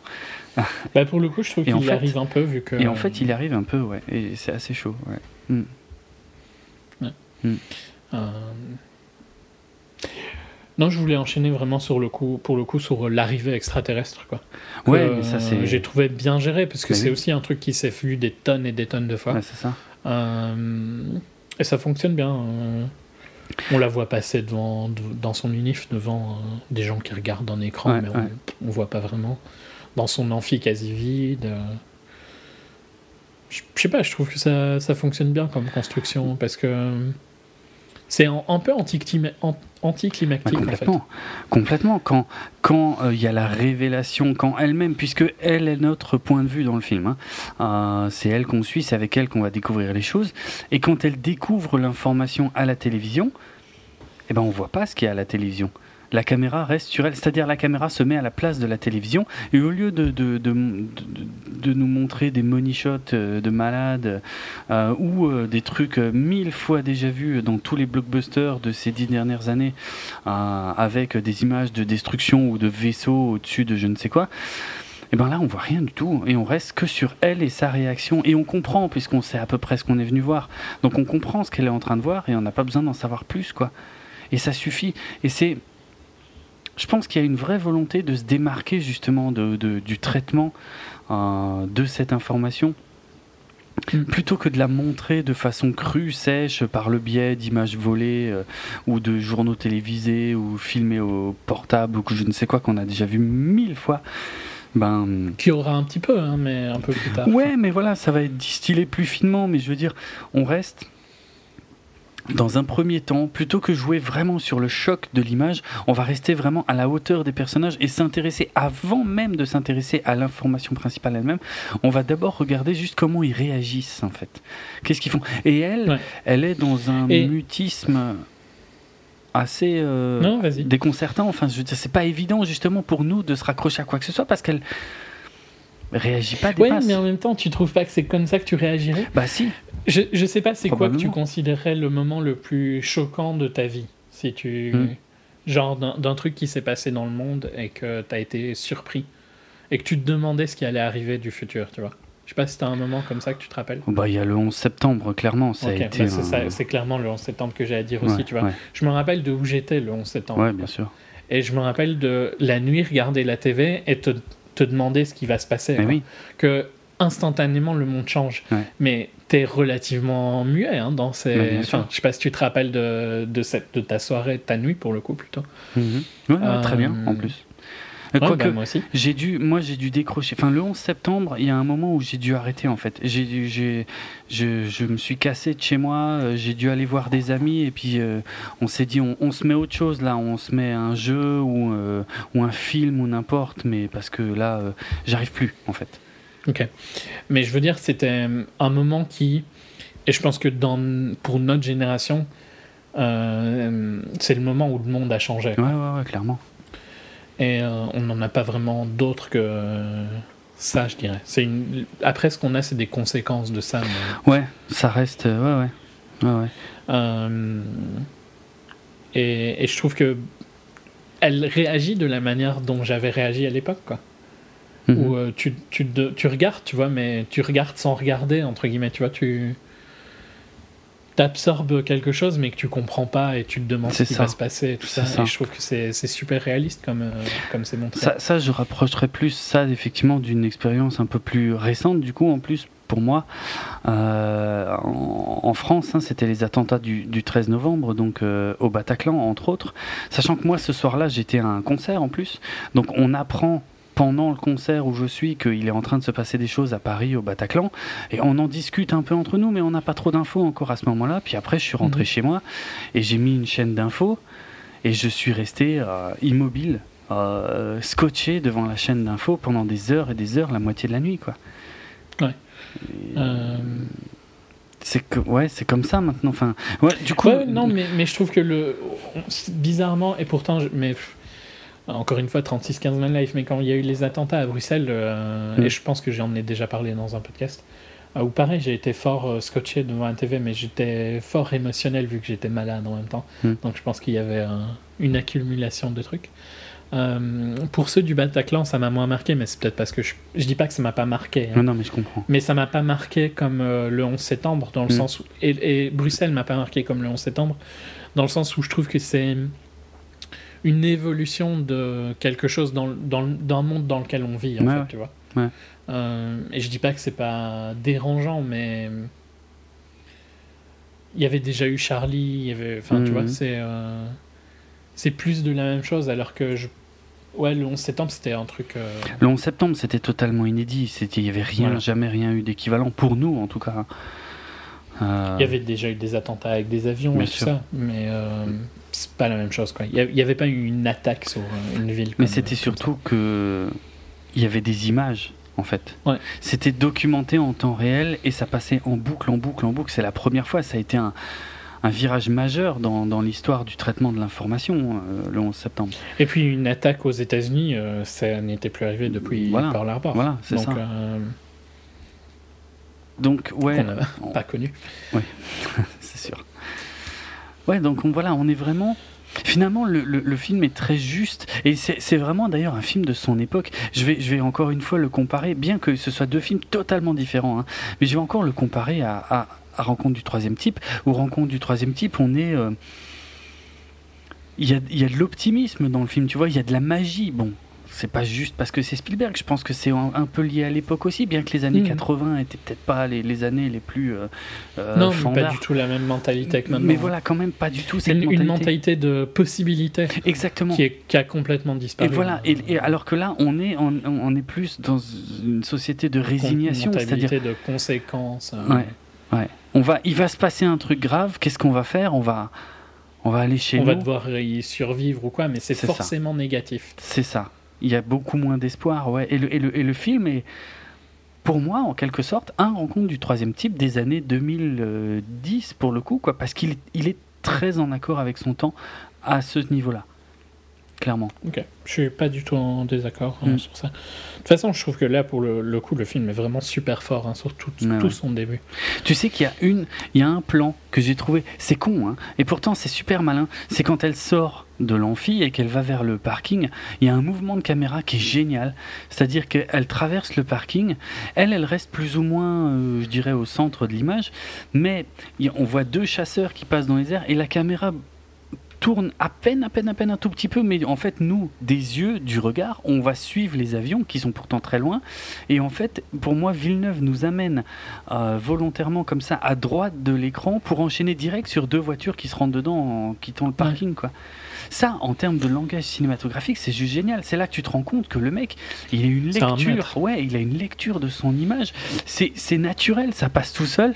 Il te guide ton regard. Il te fait quitter le personnage principal pour te montrer autre chose avec. euh, c'est une vraie narration par l'image, quoi. C'est- Il y en a Mhm. plusieurs, hein, comme ça, quelques passages comme ça où il va guider ton regard. Moi, euh, un peu plus loin, je le redirai peut-être, mais l'arrivée en hélicoptère sur le site euh, où va se passer quasiment tout le reste du film, je trouve cette scène sublime, Hallucinant. sublime. Elle est superbe. Tout, tout ce que ça raconte, Mais tout ce que ça montre, c'est fou, c'est génial. J'ai pas envie de dire que c'est euh, un des meilleurs, parce que j'ai l'impression que je peux le dire souvent, tu vois, mais Mm. visuellement, je trouve que c'est un des réalisateurs les plus intéressants, ça c'est Ouais. clair. Ouais. Euh, c'est il y a d'autres réalisateurs qui me fascinent pour d'autres raisons, tu vois. Je pense que par exemple, euh, euh, Jeff Nichols a des histoires qui me parlent peut-être un petit peu plus au Mhm. niveau des scénarios. Mhm. Mais euh, visuellement, par contre, Villeneuve est hallucinant, quoi. Ouais. Euh, et en plus, il est hallucinant sur tous ses films. Au contraire de certains réels qui sont particulièrement bons quand ils ont un excellent directeur photo. Mhm. Euh, ici, il a travaillé avec les meilleurs directeurs photo et euh, avec des un peu moins connus. Et chaque fois, je ressens quand même une patte un peu Villeneuve. Quoi. Même si les films sont différents, hein, dans Enemy ou dans euh, Sicario ou dans Prisoners, on a des tons complètement différents. Ouais.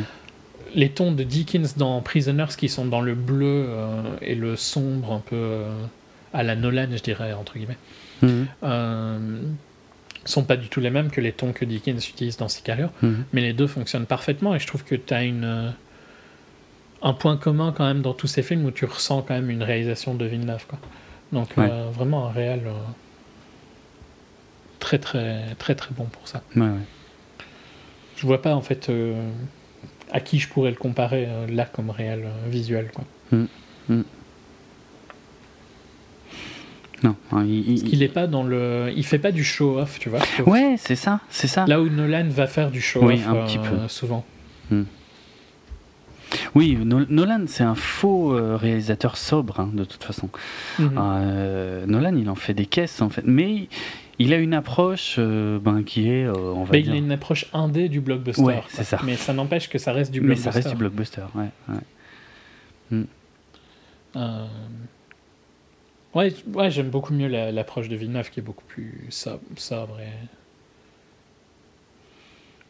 Sobre. Ouais, c'est bah, moins facile ce qu'il fait lui, quelque part, je trouve. Parce qu'il va te Mm. raconter des choses en. en- J'ai l'impression que parfois, tu vois, dans Prisoners, c'était un peu ça aussi. C'est-à-dire, on est, on est dans un genre qui est très très balisé, qui a déjà été pas mal euh, fait, et il va essayer de te proposer quelque chose de différent, en fait. Il sait que tu sais que on, on sait très bien vers où on va et pourtant il va voilà il va faire des efforts c'est peut-être juste ça en fait il va faire des efforts pour te montrer ça d'une manière un peu différente de ce que t'as que de ce qu'on voit tout le temps en fait tout simplement Ouais.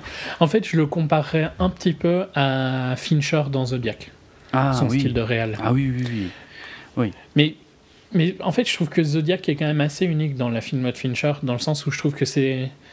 Alors que ça doit pas du tout être le cas, hein, mais je trouve que c'est un peu son plus naturel, Mm. dans le sens où j'ai pas l'impression qu'il a fait 40 000 prises pour chaque plan. Euh, au ça contraire, que c'est un feeling que j'ai dans Gone Girl. Il l'a probablement fait hein, dans. Zodiac. Mais euh, c'est un feeling que j'ai beaucoup plus dans Gone Girl ou des trucs comme ça. Qui, Mhm. C'est pas pour ça que c'est mauvais. C'est, mais je l'ai déjà dit, je trouve les films de Fincher à cause de ça un petit peu aseptisés parce qu'ils sont trop parfaits. Quoi. Ouais. Je trouve que dans Zodiac, il avait gardé ce côté euh, parfait mais plus organique entre guillemets. Mhm. Et je trouve que Villeneuve a juste ce talent-là, en fait. Ouais. De faire un truc parfait, parfait visuellement, mais qui. mm, que j'ai pas l'impression qu'il est passé par 40 000 phases de, de montage et de reshoot Ouais. pour y arriver, et que c'est plus organique. Et ça, c'est super impressionnant. Je sais pas comment il l'a fait, euh, Fincher dans Zodiac, parce que je pense qu'il a quand même fait 20 000 prises, mais pour Mm. chaque plan, comme d'habitude. Mhm. Mais euh, ouais, je trouve que c'est son film le plus. enfin, c'est son- mon film favori de Fincher pour cette raison-là. Ouais, pareil. Pareil. Hmm. Non, mais je trouve la comparaison assez juste. Et donc, on reste dans cette sobriété qui paraît naturelle. Je vais avancer un peu dans le film, hein, donc, euh, Mhm. puisque on la voit, elle est au téléphone avec sa mère, puis le lendemain, elle retourne à l'université, puis il n'y a personne, et puis elle est dans son bureau. Elle continue de regarder les news, les news, les news. Il y a un- euh, à part quand elle est au téléphone avec sa mère, où elle ne nous donne quasiment aucune info. euh, cas. Les critiques Fox News, quoi. oui, d'ailleurs, ça m'a fait sourire aussi. hein. Je, Ou me doutais bien que n'importe quoi de débile. Euh, la narration se fait finalement à travers elle, mais pas par elle en fait.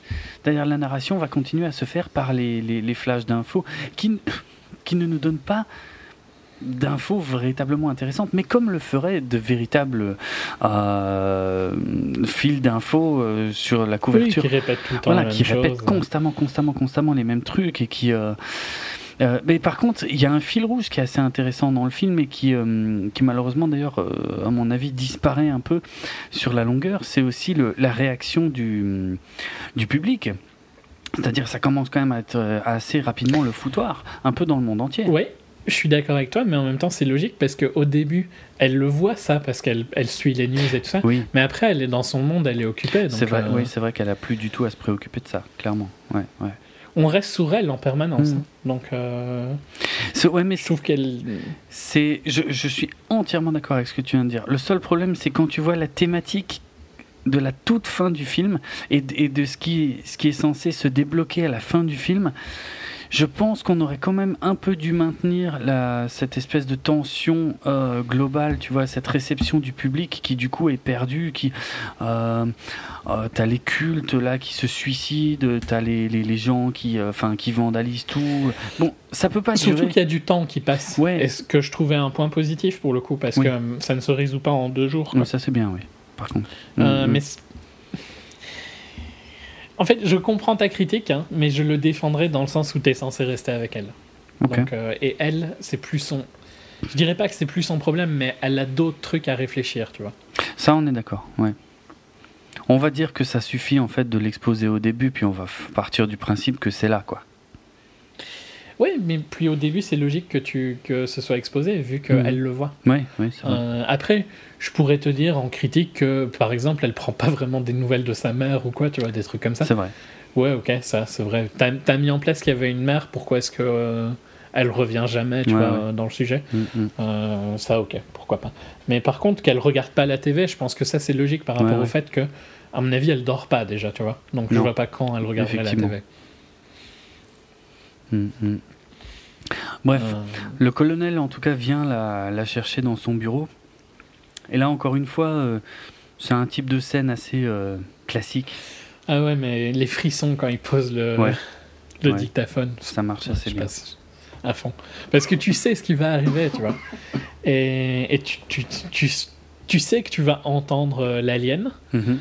Et en même temps, je trouve que c'est complètement unique en fait quand tu l'entends.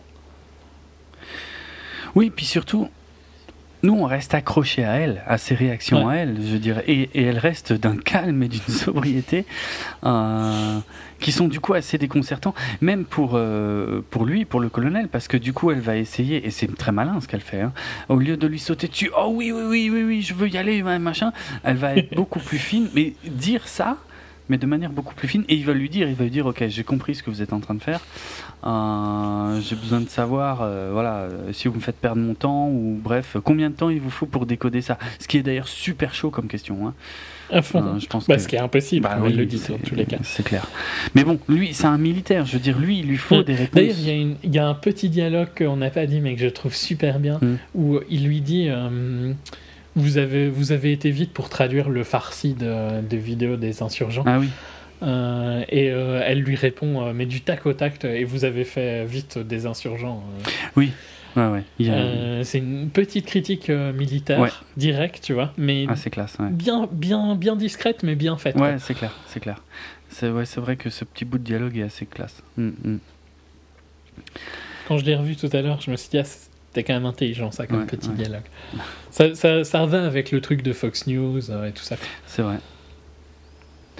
Puis bon, il y a ce truc que j'étais pas totalement certain d'avoir saisi euh, correctement tout de suite, mais parce qu'en gros, euh, bon, en gros, il se barre, quoi. Il va chercher quelqu'un d'autre, et elle sait qui il va chercher ensuite. Et... Ça, c'est pas choquant, parce qu'à mon avis, bon. Oui. nous, on le sait pas trop, mais ça reste la meilleure de son film. Mmh, ok, ouais, ouais. De linguistique, pour le coup. Euh, et effectivement, il y a cette espèce de question piège finalement qui doit poser à l'autre, uniquement dans le but de prouver que c'est elle la meilleure, quoi. Ouais. Pour, euh, pour faire simple. Hein. Ouais, mais, mais aussi qui met en place directement sa manière de réfléchir. Oui, c'est ça. Qu'elle voit plus à, à long terme, en fait. Elle voit. Il y a une finalité finalement à, à ce qu'elle fait, à ce qu'elle dit. Euh. C'est pas une. Comment elle fait pas ça sur des coups de tête ou des choses. Elle réfléchit, elle réfléchit beaucoup. Elle est très analytique et elle. Euh, ouais, ouais, Par contre, je sais pas si tu te rappelles ce qu'elle dit, parce que hum, je comprends qu'ils ils, donnent tous les deux une, une traduction différente, hein. euh, mais je vois pas vraiment en quoi la sienne est beaucoup mieux que la que celle de. J'ai pas compris non plus, pour être franc. Parce que j'ai les deux phrases, hein, si tu veux, je les ai, je les ai retenues tout à l'heure. C'est du sanskrit, hein, si ma mémoire est bonne. Ouais. Et c'était quoi déjà? Et euh, c'est la le mot en sanskrit pour euh, la guerre. Ouais. Euh, et donc le, le, mec de Berkeley dit que la guerre c'est un, un, désaccord, quoi. Mhm. je traduis hein, en mhm. même temps, désolé. Et elle, elle dit que c'est un désir d'avoir plus de vaches.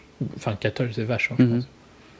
pense. Ben, je crois que je comprends ce que ça veut dire. C'est tout simplement que elle, elle va interpréter le elle truc. Elle ne voit pas la guerre, quoi. Elle. Ben, oui et non. Oui, euh, quelque part, on peut, on peut dire qu'elle ne voit pas la guerre parce qu'en fait, elle va interpréter vraiment le truc dans son contexte. Parce qu'en sanskrit, effectivement, euh, l'équivalent pour nous de la guerre, c'est ce qui reviendrait euh, chez eux à celui qui cherche à obtenir plus de vaches que l'autre. Ouais, plus une finalité de la guerre. Voilà, voilà, c'est pour ça, elle voit toujours plus loin et surtout dans le contexte. Et elle prouve là qu'elle. Bah, ok, en fait, euh, non, mais en fait, j'ai dit une connerie parce qu'en y réfléchissant un peu là avec toi, c'est logique en fait ce qu'elle dit. Hmm. Parce que lui voit le euh, côté simplifié de la guerre dans le sens euh, c'est un désaccord, et elle voit hmm. le but de cette guerre, quoi. Ouais, c'est ça. Donc, non, en fait, ouais, non, c'est une très bonne réponse. C'est assez malin, mais je, dois avouer qu'il faut un petit peu y repenser pendant le film pour être sûr euh, d'avoir bien compris.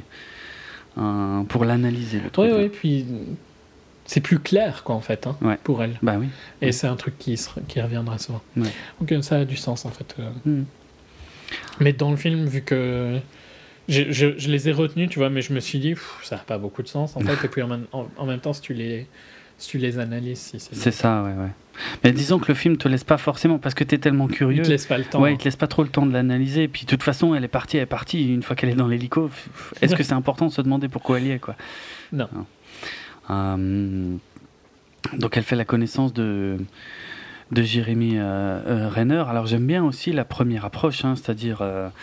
vous êtes linguiste, mais moi je suis un vrai scientifique. Boum, allez, tout de suite. Je me souviens pas du dialogue exact, pour être franc, mais. C'est un truc du style que la, linguistique, c'est la base euh, de l'homme, quoi. Et ah qu'il lui répond que c'est la science. Ah oui, oui, c'était ça. Ouais, voilà, c'est ça le, désaccord, plus ou moins. Ouais. Hmm. C'est pas mal, tu vois. Parce qu'en général, qu'est-ce qui se passe dans ces scènes-là? On va dire. Euh, Pour moi, si, tu veux, pendant tout ce passage-là, je pensais à Stargate, hein, vraiment, tu vois, l'armée qui vient chercher le professeur euh, euh, pour décoder un truc que peut-être seulement lui pourrait. franchement, c'est vraiment le début de Stargate. et puis, c'est ultra cliché. Et puis, qu'est-ce qui se passe en général dans l'hélicoptère C'est que là, tu as de l'exposition gratuite, c'est-à-dire, il s'assoit dans l'hélicoptère, il sait rien, et puis les autres vont lui dire oui, alors machin, voilà ce qui s'est passé. Hein, hein, hein. Et là, toujours pas en fait. Toujours pas, puisque Rainer et, elle sont sur finalement euh, un pied d'égalité. Euh, ils ont à peu près autant d'infos l'un que l'autre. Le colonel, il lâche rien. Euh, donc on va, on va découvrir ça en même temps qu'eux. Et là, ça va être du pur. C'est un voyage, quoi, à partir de là. C'est rien que le plan aérien où on voit le blocus avec les routes qui sont fermées. Bon, là, je ne peux pas ne pas penser une nouvelle fois à Rencontre du troisième type. Mais mais après, il y, a toute cette. Euh, oh, j'en ai déjà parlé tout à l'heure, hein, ce fameux plan. mais ce, premier, ce premier plan de découverte du vaisseau est incroyable. Il est incroyable, c'est clair. Il se passe tellement de choses, ça raconte. C'est pas juste purement visuel, c'est visuellement, c'est déjà ouf.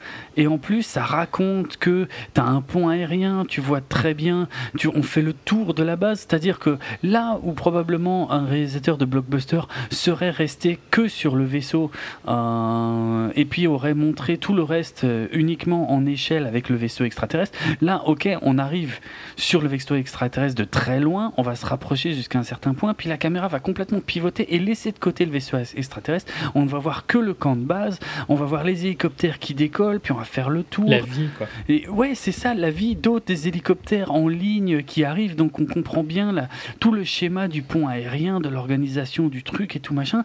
Et c'est, ça raconte tellement de choses, c'est extraordinaire ce plan. C'est vraiment, euh, c'est le, le plan que j'ai le plus retenu du film, de loin.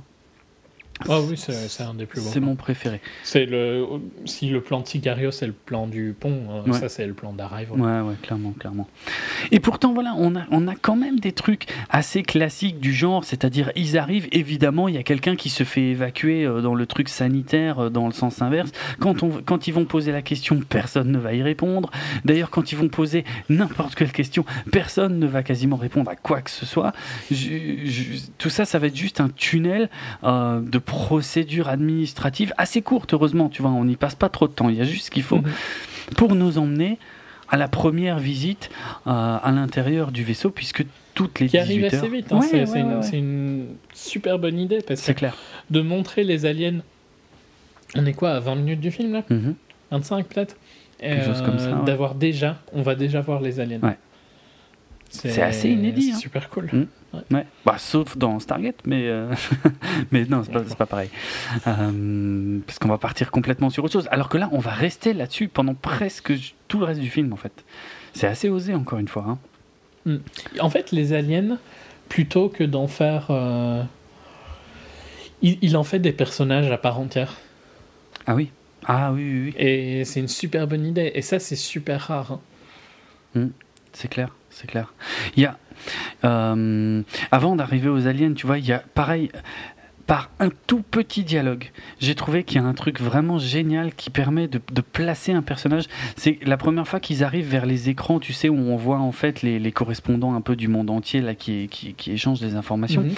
Euh, où il y a Jérémy Renner en fait qui va émettre sa théorie par rapport à, à, l'air et à l'atmosphère euh, qui met apparemment des heures à, à, être rechargé et que euh, alors attends parce qu'il faut que j'essaie de me souvenir de ce qu'il dit mais en gros lui il prend le problème à l'envers. C'est-à-dire que lui euh, il dit bah oui mais c'est peut-être eux qui ont besoin de temps pour comment dire pour régénérer leur atmosphère puisqu'elle n'est probablement pas compatible avec la nôtre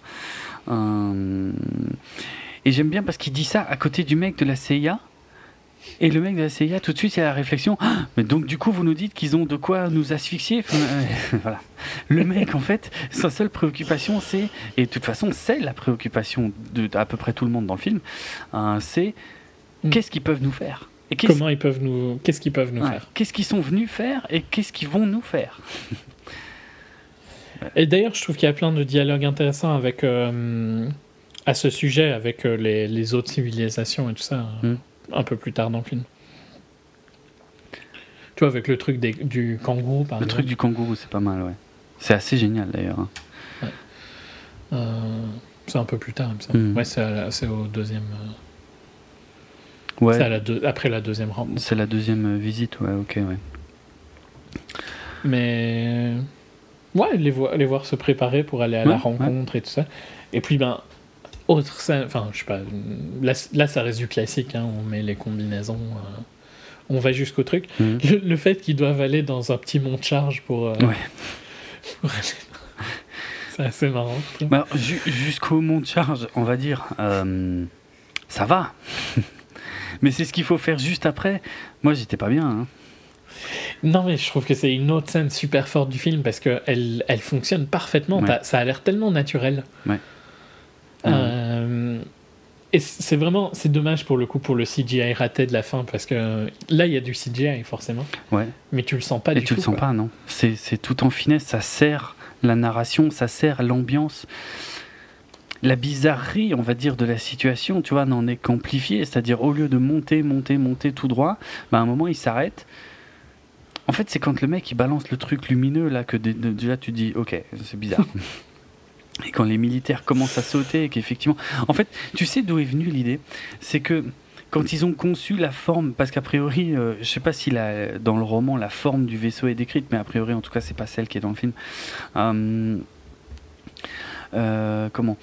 Donc, ils avaient eu l'idée du design du vaisseau assez tôt dans l'écriture du, du- du film, mais effectivement, après, ils se sont posé la question et ils se sont dit, mais vu que le truc est très en tout en hauteur finalement, comment ils vont faire pour accéder, pour aller dedans? Enfin, il y avait un problème, tu vois, un problème Mm. physique. Et je ne sais pas qui exactement a eu l'idée euh, de dire, bah, on n'a qu'à euh, comment euh, faire pivoter la gravité au sein du truc en fait pour pouvoir se déplacer sur un autre plan et du coup gagner beaucoup de place et pouvoir raconter le truc et, et- et- ça rajoute ce petit détail voilà où euh, effectivement la gravité est différente à l'intérieur du vaisseau et c'est ouais c'est génial parce que c'est pas juste un détail euh, Enfin, ça sert à tellement de choses en fait. Ça sert à la narration, ça sert à rajouter de la bizarrerie au truc, ça sert à.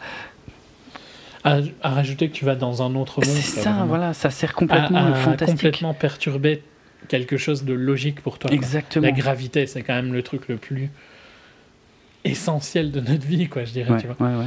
Euh, Bah, tu peux pas y échapper, enfin, très Oui, tu- voilà, c'est ça. Mm. Tu peux pas y échapper.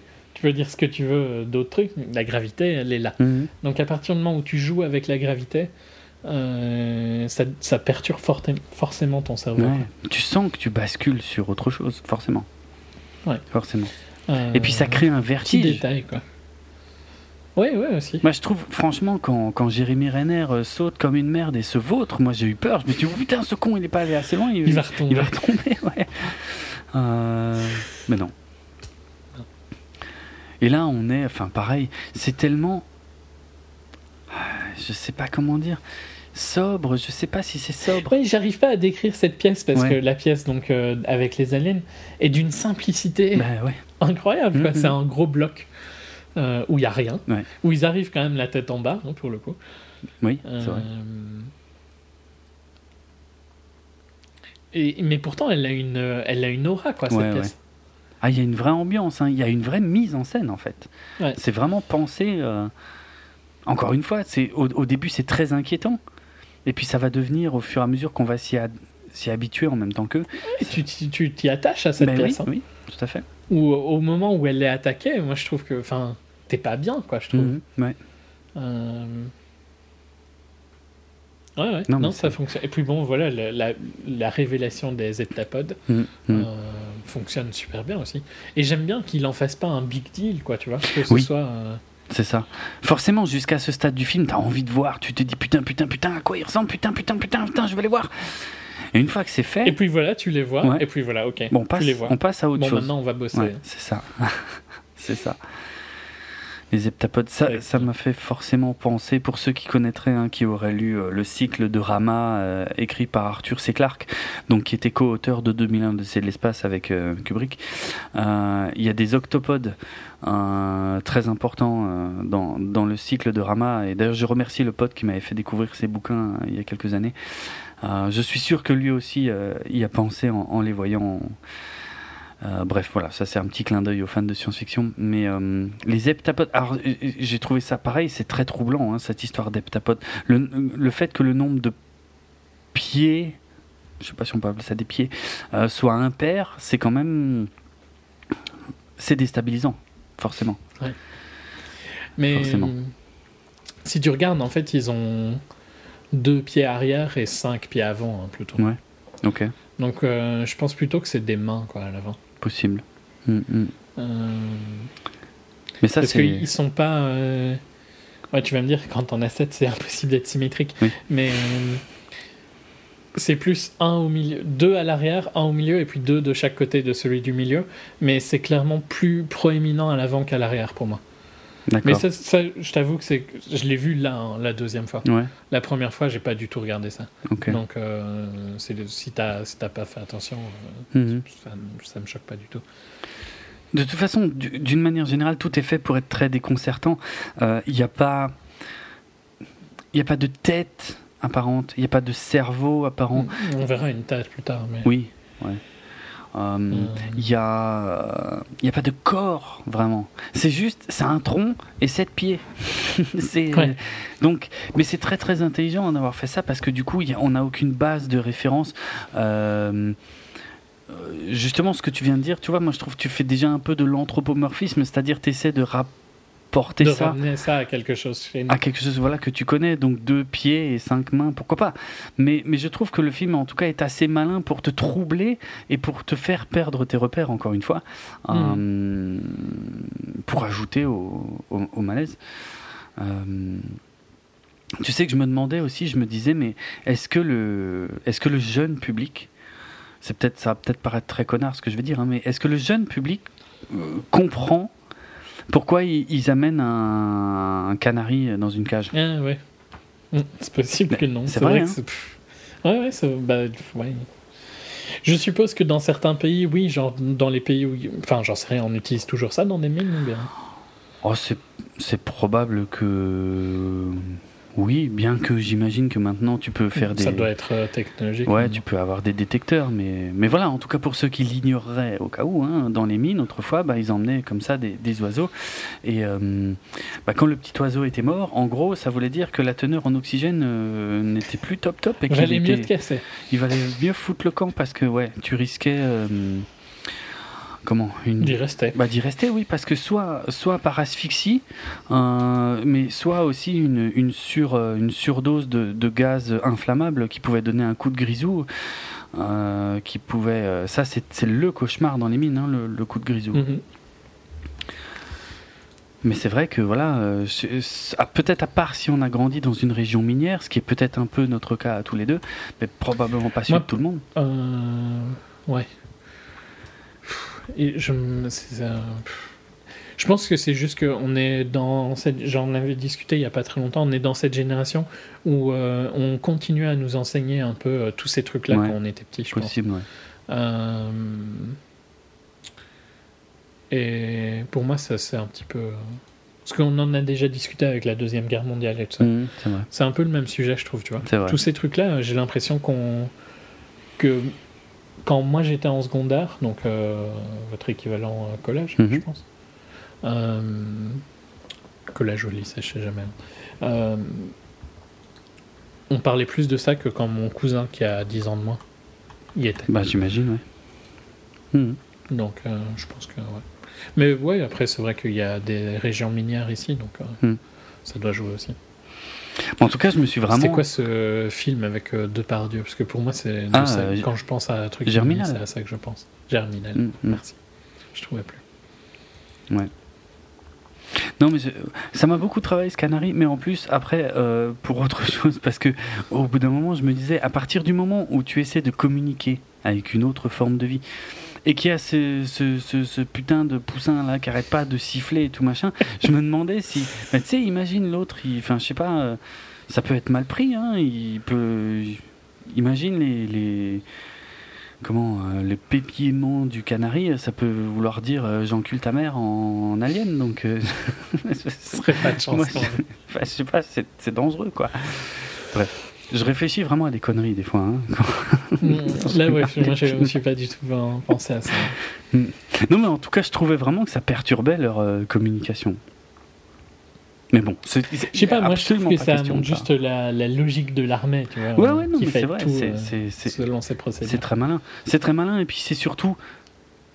Bon, je pense qu'aujourd'hui, on a des analyseurs de la qualité d'air et des radiations et de ça machin. Il n'y a peut-être pas besoin du canari, mais. Euh, oui, mais en même temps. Mais c'est plus visuel. parce que c'est pas juste visuel en fait. C'est un, un côté que tu ne peux pas te baser sur de la technologie quand tu vas dans une zone où tu n'as aucune idée de comment ta technologie va réagir. Ah, c'est vrai, ça c'est bien vu. Hmm. Alors que euh, là, c'est du basique, quoi. Euh, parce qu'ils parlent hein, du fait que leurs ondes euh, déconnent un peu. Oui, c'est vrai, c'est vrai.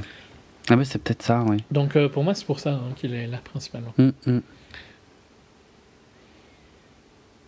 Ouais. Je sais pas, je trouve que ça fonctionne bien. Oui, ça, ça, non, mais tout ça est très malin. Et en plus, la, la, comment, la résolution de la scène, je ne m'attendais pas du tout à ça parce que, ok, ça y est, ils sont là, ils arrivent, et puis euh, tout le monde se retrouve, euh, se retourne en gros vers Dr. Banks et puis lui disent c'est à vous. Et puis elle, elle est là, euh, forcément, elle. Euh, elle sait pas quoi faire. Bah oui, elle est en panique totale, quoi.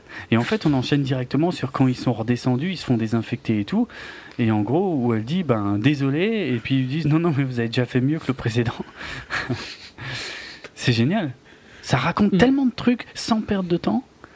C'est juste excellent, quoi. Oui, parce qu'elle elle leur a juste dit human au final euh, dans, cette, euh, dans cette session. Déjà, tu crois? Non, pas encore. Pour moi, c'est dans.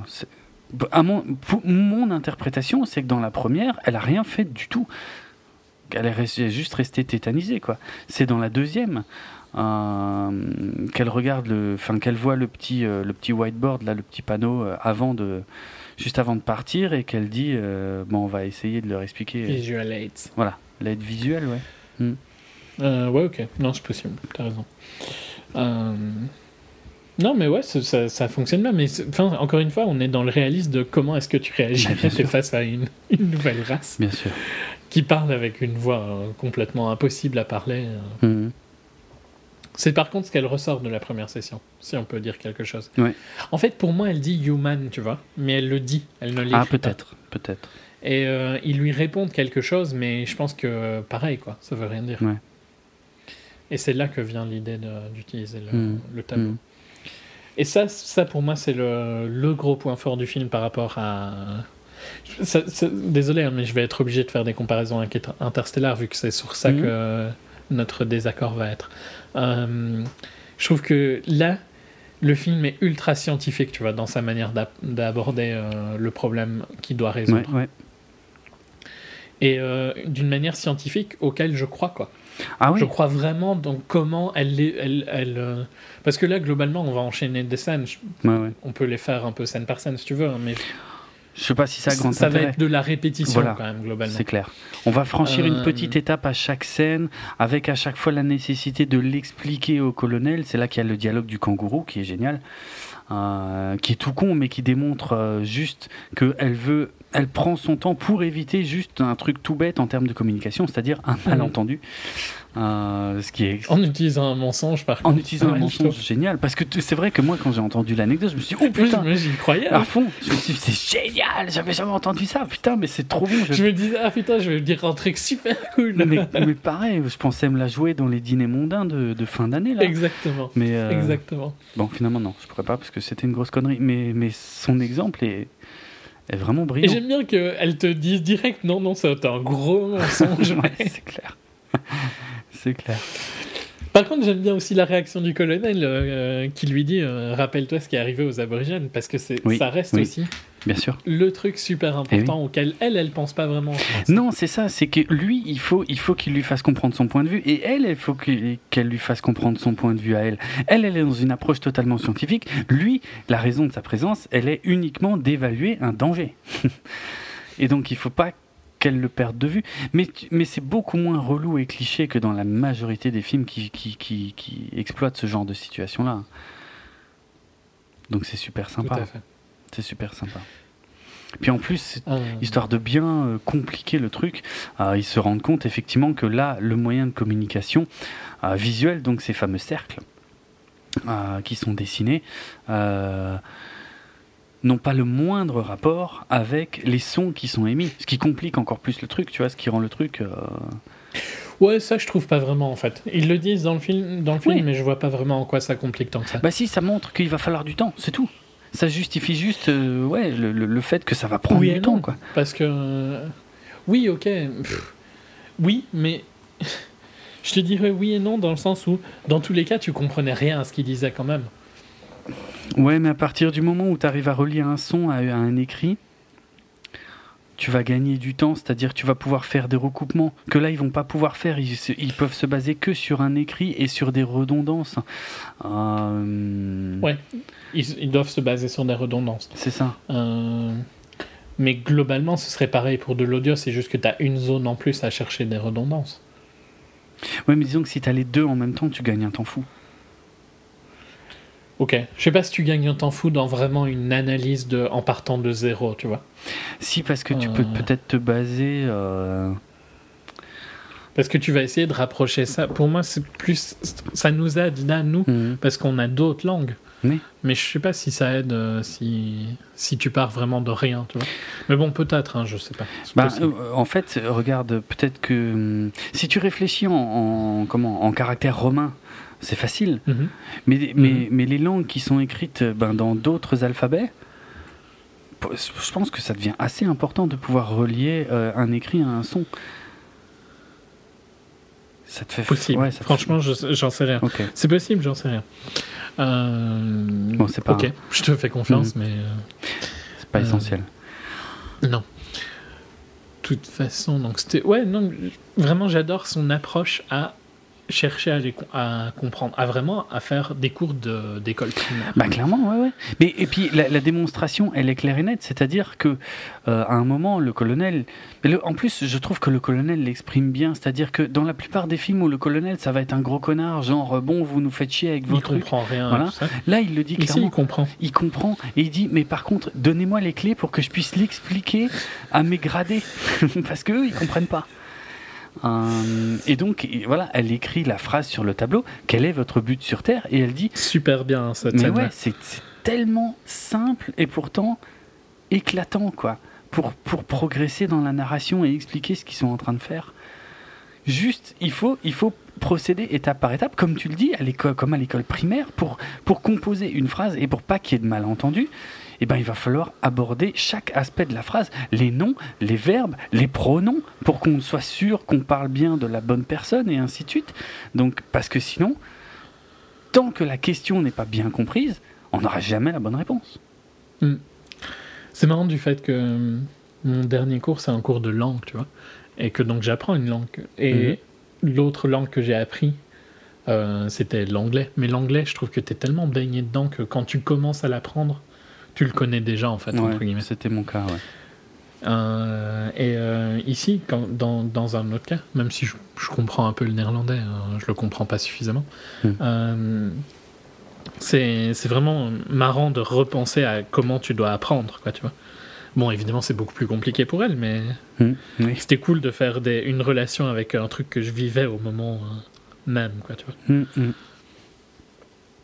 où euh, ouais, tu, tu, dois partir de la base quoi, pour reprendre À, à, comprendre euh, la logique. Hmm. J'imagine même pas. Euh. Et puis la manière dont puis leur, leur, langage est fascinant aussi parce que tu vois le fait que ce soit un cercle, ça paraît cool visuellement. Je trouve que c'est superbe, c'est super bonne idée.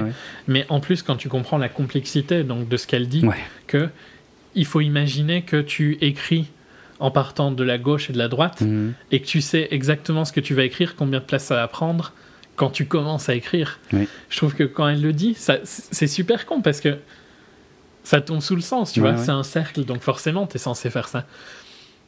Mais le fait qu'elle te le dise, je trouve, fonctionne euh, tellement bien. Mm, mm. Encore une fois, c'est génial d'avoir pensé à faire un truc comme ça, c'est-à-dire on n'écrit pas euh, de gauche à droite, de, droite à gauche ou de haut en bas ou je ne sais quoi. on est parti sur une base complètement différentes, encore une fois pour nous faire perdre nos repères. Et puis ils écrivent pas non plus comme nous, avec euh, des. Voilà. Ils, partagent des idées en écrivant plutôt ouais, que. Ouais, c'est ça. Moi j'ai mis du temps à comprendre hein, que les cercles étaient plus des phrases que des mots. Parce que si c'était des mots. Moi, je dirais plutôt des regroupements de mots que des phrases. Oui, oui, je suis d'accord. Oui, oui, oui, c'est vrai, c'est vrai. Mais bon, selon notre base à nous, ce serait plus une phrase, quoi. Mais c'est plus une idée, en fait, qu'une phrase. Quelque part.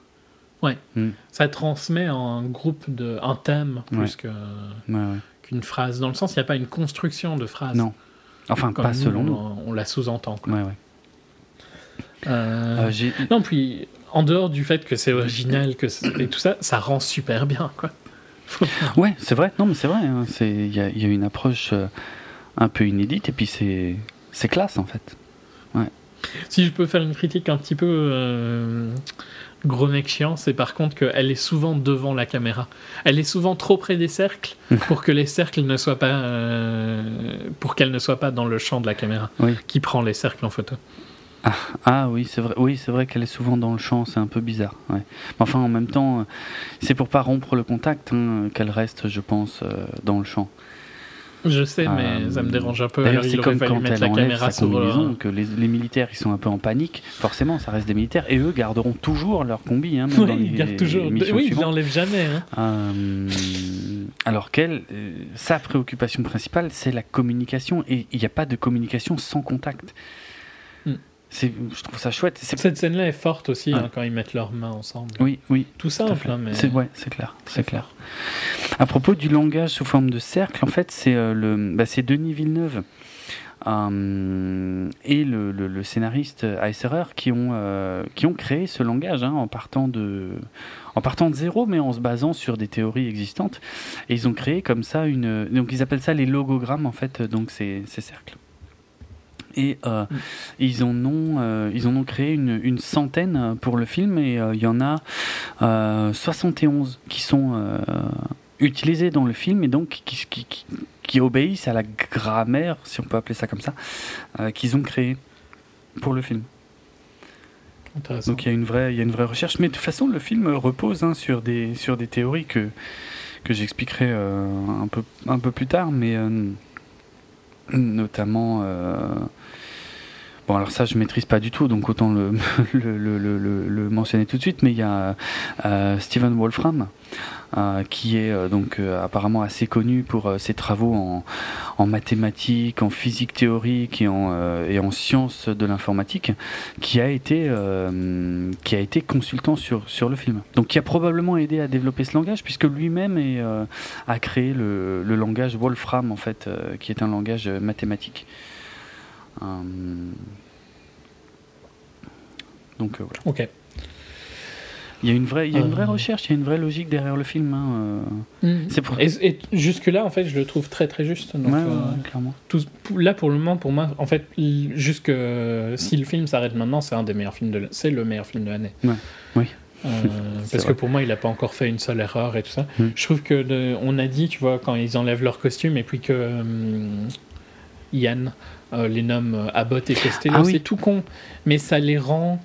Ça, ça, ça, en devient des personnages qui ont le, la même importance qu'Amy Adams, entre mhm. guillemets, quoi, tu vois. Mhm. Mais plutôt que d'être euh, alien humain, on est personnage personnage quoi. Et je fais des signes avec mes mains que personne ne voit. Mais en gros, je mettais alien au-dessus, humain en dessous ou inversement, ça change rien. Mais on est beaucoup plus dans un rapport d'égalité à partir du moment où ça devient des personnages qui ont des noms. Et donc qui deviennent plus humains, entre guillemets, mais humains dans le sens euh, où tu as une relation avec eux. Quoi. Euh, tiens, à propos d'Abbott et Costello, merci de le mentionner. Euh, encore une fois, je me suis posé la question, je me suis dit, mais le, jeune public, est-ce qu'il va comprendre pour le coup, euh, je pense pas. là, c'est clair que non. Et encore, moi, je dois dire, j'ai beaucoup de chance parce que quand j'étais môme, j'avais un, film d'Abbott et Costello en, VHS que je regardais, qui me faisait rire, qui était probablement sous-titré, donc comme quoi j'ai été exposé assez tôt. Mais en, ouais, bref, juste pour l'anecdote, les Disney que j'avais quand j'étais môme, ils étaient aussi sous-titrés. Hein. Ils n'étaient pas tous euh, traduits, donc euh, comme quoi. Ah, c'est cool ça. Ah ouais, ouais, non, non, j'en avais, j'en avais pas mal qui étaient sous-titrés. Et ils étaient diffusés comme ça à la télé. Hein. C'était des trucs que mon père enregistrait à la télé. Hein. Mais on parle, on parle du début des années 80, c'est vieux. C'était un putain, rien que la gueule du magnétoscope. Le monde était mieux. Ah, le monde était probablement mieux si on veut, ouais, si on se base que sur ça. C'est le plus important. Ouais. En tout cas, euh, donc, euh, Abbott et Costello. Globalement, de toute façon, vu le monde là de nos jours. hein. Oui, oui, oui. Là, Voilà. là, on, on peut dire quelque part c'était mieux avant, ouais. Hum, donc Abbott et Costello, voilà pour ceux qui qui, qui connaîtraient pas du tout, hein, c'était un c'était un duo euh, comique euh, ultra célèbre aux États-Unis. hein, je veux dire, c'est c'est presque aussi connu que que Laurel et Hardy par exemple, quoi. Ouais. Euh, mais peut-être moins pour nous, du coup, de ce côté-là de l'Atlantique. Encore que, peut-être. Euh, Nos grands-parents peut- connaissent, je pense, Abbott et Costello. Je pense, ouais. Mais ils, ils n'ont pas eu la même. euh, Mais en fait, au final, les gens connaissent qui à part Chaplin? Oui, bon. de, de ce type de cinéma Bah, surtout dire, maintenant, mais- euh, ouais, ça s'est un peu perdu, mais bon. Euh, J'espère que les gens se souviennent de Buster Keaton, putain de génie, quoi. Ben, pour moi, Buster Keaton est clairement de, de quand je faisais mes études de ciné. euh, Buster Keaton, c'est mon favori Mhm. de, du cinéma de cette, de cette ère-là. Ouais. Euh, mais, parle de Buster Keaton autour de toi, Non. hein, tu vas être vachement Ouais, déçu. je sais, je sais, je me doute. je me doute. Mm, mm. Pour moi, il n'y a que Chaplin qui a résisté au, au temps. Ouais, c'est un peu vrai. Euh, en tout cas, par contre, en faisant une petite recherche, je me suis rendu compte que le fait qu'ils les surnomment Abbott et Costello n'était pas un hasard complet non plus, en fait. Euh, puisque c'est lié euh, au.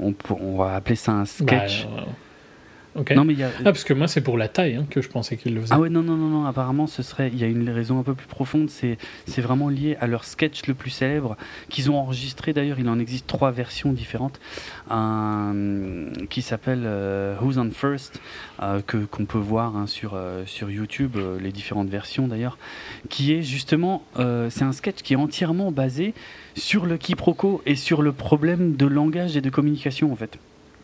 C'est-à-dire que, en quelques mots, euh, le, le, le truc, c'est que ils ils discutent en fait du baseball. hein. Ça, ça, ça parle Mhm. du, ça parle de baseball. C'est un sketch super connu. Ouais. Et, euh, et en fait, il, il parle du fait que les joueurs de baseball donc euh, utilisent des surnoms et que euh, le celui qui est en première base, il s'appelle Who, celui qui est en deuxième base, il s'appelle What, et celui qui est en troisième base, il s'appelle I don't know. Et le problème, c'est que quand il dit Who's on first? Donc qui est en première base? Euh, Et ben, du coup, on sait jamais si c'est une affaire. Enfin, on sait que l'un le dit comme une affirmation, mais l'autre le, le comprend comme une une question.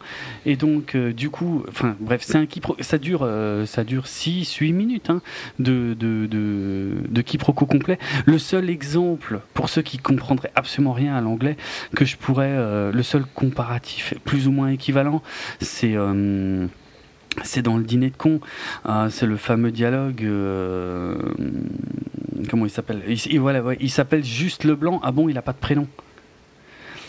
C'est un peu le même principe, c'est-à-dire. C'est la même idée. c'est voilà, c'est vraiment la même idée. C'est-à-dire qu'il y en a un qui dit quelque chose et lui, il sait de quoi il parle, mais il l'explique pas. Du coup, l'autre ne le comprend pas parce que il y a un jeu de mots qui fait que ça a un autre sens et ça peut être compris d'une autre manière. Et du coup, plus ils en discutent et plus et moins ça a de sens en fait. Même s'ils répètent finalement plusieurs fois la même chose, et c'est pour ça que ça en devient à, mourir de rire, quoi. Et donc, euh, enfin voilà, voilà l'origine du fait qu'ils les surnomment Abbott et Costello. En fait, c'est à cause de ce, célèbre, sketch que je vous conseille d'aller regarder hein, sur, euh, sur YouTube. S'appelle Who's on First. Euh, et c'est vrai que c'est assez drôle, franchement. Mais il faut avoir peut-être un bon niveau d'anglais parce que c'est très rythmé du coup, hein, ça enchaîne à mort quoi. Uh, who's on first? What's his name? That's that's not a question. That's his name. I don't understand? Uh, uh, I don't know. But no, I don't know. He's on third base et ainsi de suite. Enfin, ça enchaîne à mort. C'est incompréhensible, j'avoue, si on n'a pas un minimum de, de niveau d'anglais. Bien que ce soit Ok. des mots très simples, mais c'est c'est très rythmé en fait. C'est ça. Ça va. Ça, Hmm. ça enchaîne très vite. Donc, faut suivre. Euh, moi, je trouvais qu'il y avait aussi un petit euh, côté physique euh, du fait qu'il y en a un qui est un petit peu plus euh, rond et un peu plus trapu. Possible, hein, possible que ça joue un peu aussi là-dessus. hein. Hmm. Euh, soit. Mais sympa qu'il y ait euh, ce rapport Ouais, ouais, que je ouais. j'avais pas remarqué. Non, non, mais moi je l'aurais jamais capté euh, sans faire la recherche. Euh, ok, bah donc. Ouais. De toute façon, on, on encha- on enchaîne jusqu'à ce qu'ils apprennent de plus en plus. Je trouve, bon, il y a un mois qui se passe, hein, parce qu'il y a un petit, un, un petite séquence d'exposition euh, de euh, Yann qui dit où ils en sont et tout ça. Euh, le rythme s'accélère. Mais qui est pas mal dans le sens. Ouais, le rythme s'accélère, mais je trouve que c'est pas mal qu'ils mettent que le temps passe quand même, tu vois. Que ça ne, que ça n'arrive pas euh, du jour au lendemain, en fait. Parce que. Euh, ils créent une, un langage avec des aliens, enfin, apprendre le même langage avec des aliens, mm. c'est c'est pas instantané. Bah et puis ben, il y a un développement d'applications aussi pour qu'ils qu'ils essayent de se comprendre. ouais. Qui, je trouve, sans ce, ce temps de un mois, tu vois, aurait été un petit peu bizarre. Ouais, ouais, c'est sûr. Non, c'est Même si je trouve que.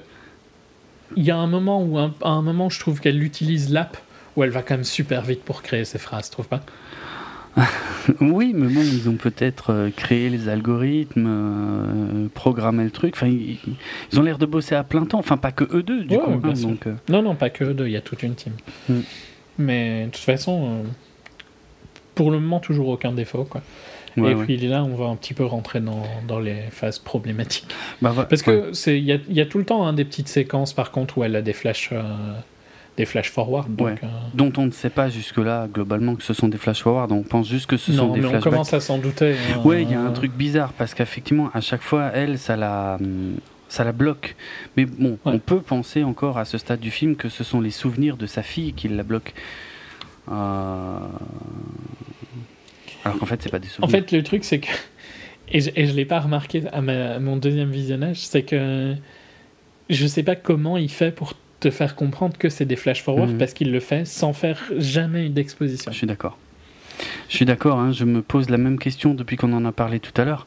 C'est au final. Euh, il y a un moment où il y a la confirmation. Je n'arrive plus à me dire comment est-ce que j'ai su que c'était un mhm. flash forward et je l'ai su pourtant. C'était c'était clair pour moi parce que je sais pas quand elle ce dialogue, mais elle a un à un moment, elle a un dialogue avec sa fille où sa fille lui demande comment on dit. Euh, peut-être un peu plus tard. Tu veux qu'on regarde plus C'est plus tard, mais ouais, bah, disons qu'il y avait juste une, une séquence là, euh, quelque part, de, que je voulais mentionner très rapidement, mais uniquement parce qu'il nous refait le coup euh, du, du, du, final de Enemy. C'est-à-dire qu'il y, a un dialogue, on ne sait pas si c'est la réalité, si c'est un rêve, où justement euh, Jérémy Renner lui demande si elle, si elle arrive à dormir. Enfin, on comprend qu'elle a un rythme, en tout cas, qui commence à poser problème. Et ils ont ce dialogue un peu étrange dans cette pièce étrange, et puis elle tourne la tête, et dans un coin de la pièce, il y a l'heptapode. Euh, et ça te. Moi, ça m'a un peu surpris, quoi. Et c'est vraiment le plan final d'Ennemi, pour le coup. Il nous refait le même. Euh, que tu n'avais pas trop. Ah non, que pas du tout même. c'est le moins qu'on puisse dire. Non, non. Euh, mais bon, voilà, je sais pas. Hein, on, est rentré dans une routine, on a vu qu'il y a du progrès, et puis euh, je pense que Villeneuve essaie de nous réveiller en fait. Il te met un petit coup euh, pour te réveiller, pour te dire ok, allez, reviens avec moi, on va passer à autre chose. Et donc, c'est là qu'elle, qu'ils lui, ils lui font écouter le dialogue en, je crois que c'est russe. Je sais plus si c'est russe ou chinois, mais qui montre que ils ont l'air, enfin, apparemment, ils ont abattu quelqu'un. Oui, mais il y a, y a, eu la, alors il y a eu la scène avec Abbott et Costello où il leur dit offer weapon déjà. Parce que c'est après ça. Possible. Possible. Ok, mm. mais ça, ça, c'est sûr que c'est après ça, par contre. Euh, mais c'est euh, des Russes qui. Euh, c'est des Russes, hein, oui. C'est un des, un des scientifiques russes qui se fait abattre. Mm-hmm. Mais là, pour moi, on est déjà quand même plus loin. Parce qu'il n'y a pas déjà eu l'espèce de semi-attentat là? Non, justement, ça va arriver quasiment tout de suite après. C'est-à-dire que. Mais on, ça s'enchaîne, de toute façon. Voilà, ça s'enchaîne très rapidement, oui. Ah C'est-à-dire que là, il y a une période d'incertitude où on rentre dans une autre dynamique où clairement l'armée est, vraiment euh, sur la défensive. Bah, avec le offer weapon, euh, ça commence à partir en couille. C'est ça, c'est ça. Les contacts se perdent entre les 12 euh, différents sites. Oui, oui, exact. D'ailleurs, pour moi, et, je, ne, je ne saurais pas le vérifier, je pense, mais il n'y a pas de mention de la France dans la, version qui est sortie ici, non? Je ne crois pas avoir vu euh, de français, non Et pourtant, j'étais quasi sûr que la France était mentionnée comme quoi elle se ralliait à euh, la Chine, la Russie et tout ça, tu vois. Sérieux? Euh, Donc qui était du côté des connards, entre guillemets, je veux dire. ouais. Et franchement, j'étais quasi sûr que la France y était dans la version que j'ai vue aux Pays-Bas. Ah bon? Et euh, là, elle, là, pour moi, elle là, elle y était pas, quoi, pour le coup. Mhm. Et donc, je sais pas si j'ai rêvé qu'elle y était, ou s'ils ont changé ça euh, dans la version qu'ils mettent en France, tu vois. Ah, Pour le coup, pas en dire. quand même, hein, mais ce qui serait pas impossible. hein. Oui, parce que tu l'as vu il y a quelques mois, mais euh, franchement, je saurais pas dire, puisque moi, je l'ai vu tout Non, non, récemment. mais c'est un-. Enfin, il faudrait que j'aille le revoir Mhm. euh, aux Pays-Bas pour euh, pouvoir confirmer. J'aurais clairement pas le temps.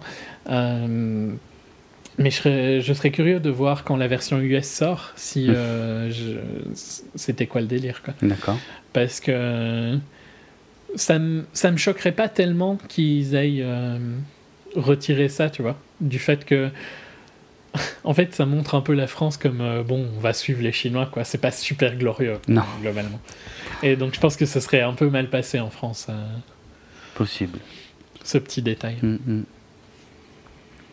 Ok. Mais Mm. euh, ouais, je me renseignerai, mais j'ai été assez surpris tout à l'heure de plus réentendre la France, donc je, je sais pas pourquoi ça m'avait marqué. Soit. Donc on, on arrive au moment oui, où ça commence à, à sentir mauvais. Ça quoi. commence Tout le à monde, euh, merder, veut ouais. plus parler. euh. Eux, eux, ils ont entendu ou ils ont compris offer weapon, mais ils savent pas ce que ça veut dire. C'est d'ailleurs le dialogue. non, puis ont- elle essaye de lui expliquer, ça oui. veut rien dire. Voilà, euh. ils savent pas. C'est qui est le sujet de cette phrase? Est-ce que ça veut dire offrir? Est-ce que ça veut dire offrir Est-ce que ça veut dire euh, nous vous offrons ou offrez-nous. Enfin, je veux dire, on sait pas quoi. Et les Chinois, Est-ce que weapon c'est un outil ou est-ce Oui. que c'est une arme? En plus, est-ce qu'ils ont la même définition, voilà, du, du mot weapon? Est-ce que c'est vraiment une arme? Est-ce que hum, il se trouve qu'au même moment, les Chinois, eux, entendent, euh, comprennent use weapon, donc finalement quelque chose d'assez proche, et que eux euh, décident de, c'est bon, on arrête les frais, on va, on va arrêter là, ça devient dangereux, on va leur mettre sur la gueule. Euh, Il y a aussi tout un dialogue sur le fait que les Chinois utilisent des, euh, le mahjong pour euh, communiquer, ah oui, oui, oui, c'est vrai, c'est vrai. que je trouve super intéressant parce que Mm. tu pourrais faire ça une, un lien avec Wargames. Ah oui, Euh, que si tu si apprends à communiquer avec un jeu, il n'y a que jamais qu'un perdant et un gagnant. Quoi. Et que donc fondamentalement, tu es dans une relation qui est tout le temps basée sur la confrontation. Mm. Euh, D'ailleurs, j'aime bien qu'il y ait le dialogue avec le Zero Sum Game après avec sa fille pour le coup, parce que Ouais. ça rappelle ça, je trouve. Enfin, c'est plein de petits détails comme ça qui sont excellents. Mm. Et ouais, non, j'ai- j'aime bien que les. Parce que c'est aussi très. très dans la culture chinoise, un petit peu ça, tu Ouais. vois. Euh, cette idée-là. Donc, euh, fonctionne bien. Peu- des petits détails comme ça, mais qui met un peu partout, qui rendent vraiment le truc très réaliste, tu vois. Mhm. Mhm. Tiens, Euh. ça me fait penser que de ce que j'ai trouvé, euh, dans le film, il y a 12 vaisseaux qui arrivent. Mhm. Euh, Ouais, ouais. Apparemment, dans le bouquin, il y en aurait 112, et dont 9 aux États-Unis. Et en fait, ils ont réduit l'échelle dans le film pour, euh, pour simplifier un peu. quoi. Ouais, sans, je vois pas ce que ça, ça aurait été bordélique. sans Ouais, doute. 112, ça fait vraiment beaucoup. 112, en fait, tu peux, tu, tu peux quasiment être sûr que comment est-ce qu'ils vont se mettre d'accord 112 personnes, quoi. Ben, Déjà 12, c'est chaud. oui, exact. Euh, 112 me paraît. euh, Non, pour moi, c'est ça une bonne décision. Hum, hum. Ouais. Euh, Bah, on en arrive voilà au moment où en tout cas l'armée a décidé d'arrêter les frais et puis en gros ils vont faire sauter le truc quoi. Ce qui est là ça a commencé à me gêner un peu parce que j'ai Non, trouvé... ils vont pas faire. Ah, pour moi, ils vont pas faire sauter le truc. Hein. Alors on n'a Parce pas qu'il y a compris quand même tout l'attentat avant. Hein. Quel attentat? Bah, l'attentat des gros débiles. euh. Parce qu'il y a le. Donc, quand ils ont dit offer weapon, Hmm.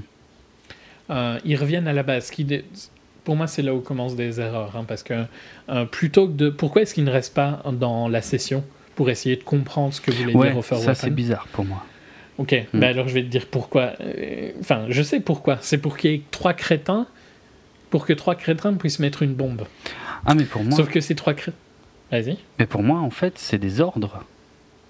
Ah non, pas du tout. Ah non, mais ça, je, ah, ça, je suis sûr que tu te trompes là pour le coup. C'est pas des ordres qui mettent une bombe. hein. C'est euh, eux leur décision. Bah, c'est jamais euh, expliqué dans le film ça. Ah, c'est. Euh, Franchement, j'en ai aucun doute à quel point c'est obvious que c'est comme ça, quoi. Je comprends pas comment tu peux le voir autrement. Parce que il dit juste que c'est. Le colonel dit juste que c'est dangereux d'y retourner et tout ça, tu Mhm. vois. Mais il ne compte pas euh, commencer à les attaquer, là. hein. Par Ben- contre, ils se préparent peut-être à ce qu'il se passe quelque chose, ça c'est différent. Mais les deux, trois débiles euh, qui décident, ça c'est leur décision à eux. hein. Je trouve que le film. Je conteste pas ce que tu dis parce que j'ai aucun moyen d'affirmer le contraire, mais je trouve que le film n'est pas très explicite en fait. Euh, C'est quand même. C'est vrai que c'est contradictoire. Pourquoi il mettrait une bombe et il la laisse retourner en même temps qu'une bombe qui, qui me paraissait réglée euh, sur un temps ridicule de 10 minutes, sachant que. En gros, il la laisse y aller elle, sachant qu'elle n'aurait aucune chance de revenir, quoi. Enfin, pour moi, là. Oui, il- mais parce que eux, ils s'en foutent. C'est 3-4 rebelles. C'est seulement. Ouais. Putain, c'est. Ouais, non, mais c'est sûr. hein. C'est- sûr à 100%. Alors, pour moi. Parce qu'il y a même des. Pour moi, le problème, c'est que je saurais pas te dire des dialogues là, euh, texto, tu Mhm. vois. Mais il y a des dialogues qui disent après que ce sont des rebelles. Et puis, de toute façon, tu vois bien que le colonel envoie des hommes pour les attaquer. Et eux se Ah, défendent. c'était ça Alors là, j'ai rien compris. Je t'avoue que là, franchement, j'y ai rien compris. Moi, je comprenais pas du tout ce qui se passait, effectivement. Je comprenais pas pourquoi il mettait à la fois une bombe, je pensais que c'était le colonel, hein, et, et, et pourquoi il la laissait y retourner, puisqu'elle-même, elle dit qu'elle a le temps d'y retourner et, et de- et d'essayer de, de finir le dialogue pour comprendre, pour être sûr de ce qu'ils veulent. Je t'avoue que là j'étais perdu, j'y comprenais rien, et surtout quand il commence à, quand, quand on entend la fusillade au sol, je n'avais pas la moindre idée de sur quoi ils étaient en train de tirer. Ok, bon, donc, Donc- je- franchement, j'ai aucun doute de ma théorie. Non, hein, donc, je- euh, ça- Il y a quatre explique. rebelles, on va Ouais. dire, quoi. Notamment celui qui téléphone avec sa femme, hein, qui est le seul qu'on voit à peu près. D'ailleurs, je pense que c'est le seul qui est listé. euh, D'accord, ce serait lui. Ok, ouais, ça a vachement plus de sens. c'est euh, Mark O'Brien, je crois. Hmm. Enfin, l'a- interprété par Mark O'Brien. Mhm. Euh, donc lui et deux, trois autres euh, rebelles décident de mettre une bombe et euh, un, des, un des quatre dit de la laisser aller, tu vois, mais en sachant qu'elle va mourir, mais le colonel n'est pas du tout au courant de ce plan. D'accord. Et donc lui, il envoie des gens et eux se défendent pour essayer que la bombe explose sans qu'ils puissent euh, aller la, la désamorcer. Quoi. Ok. Bon, Ça. j'ai quand même d'énormes problèmes parce que Hmm. même en, en comprenant comme ça, je trouve que ce plan est complètement débile, Oui, tu vois. oui.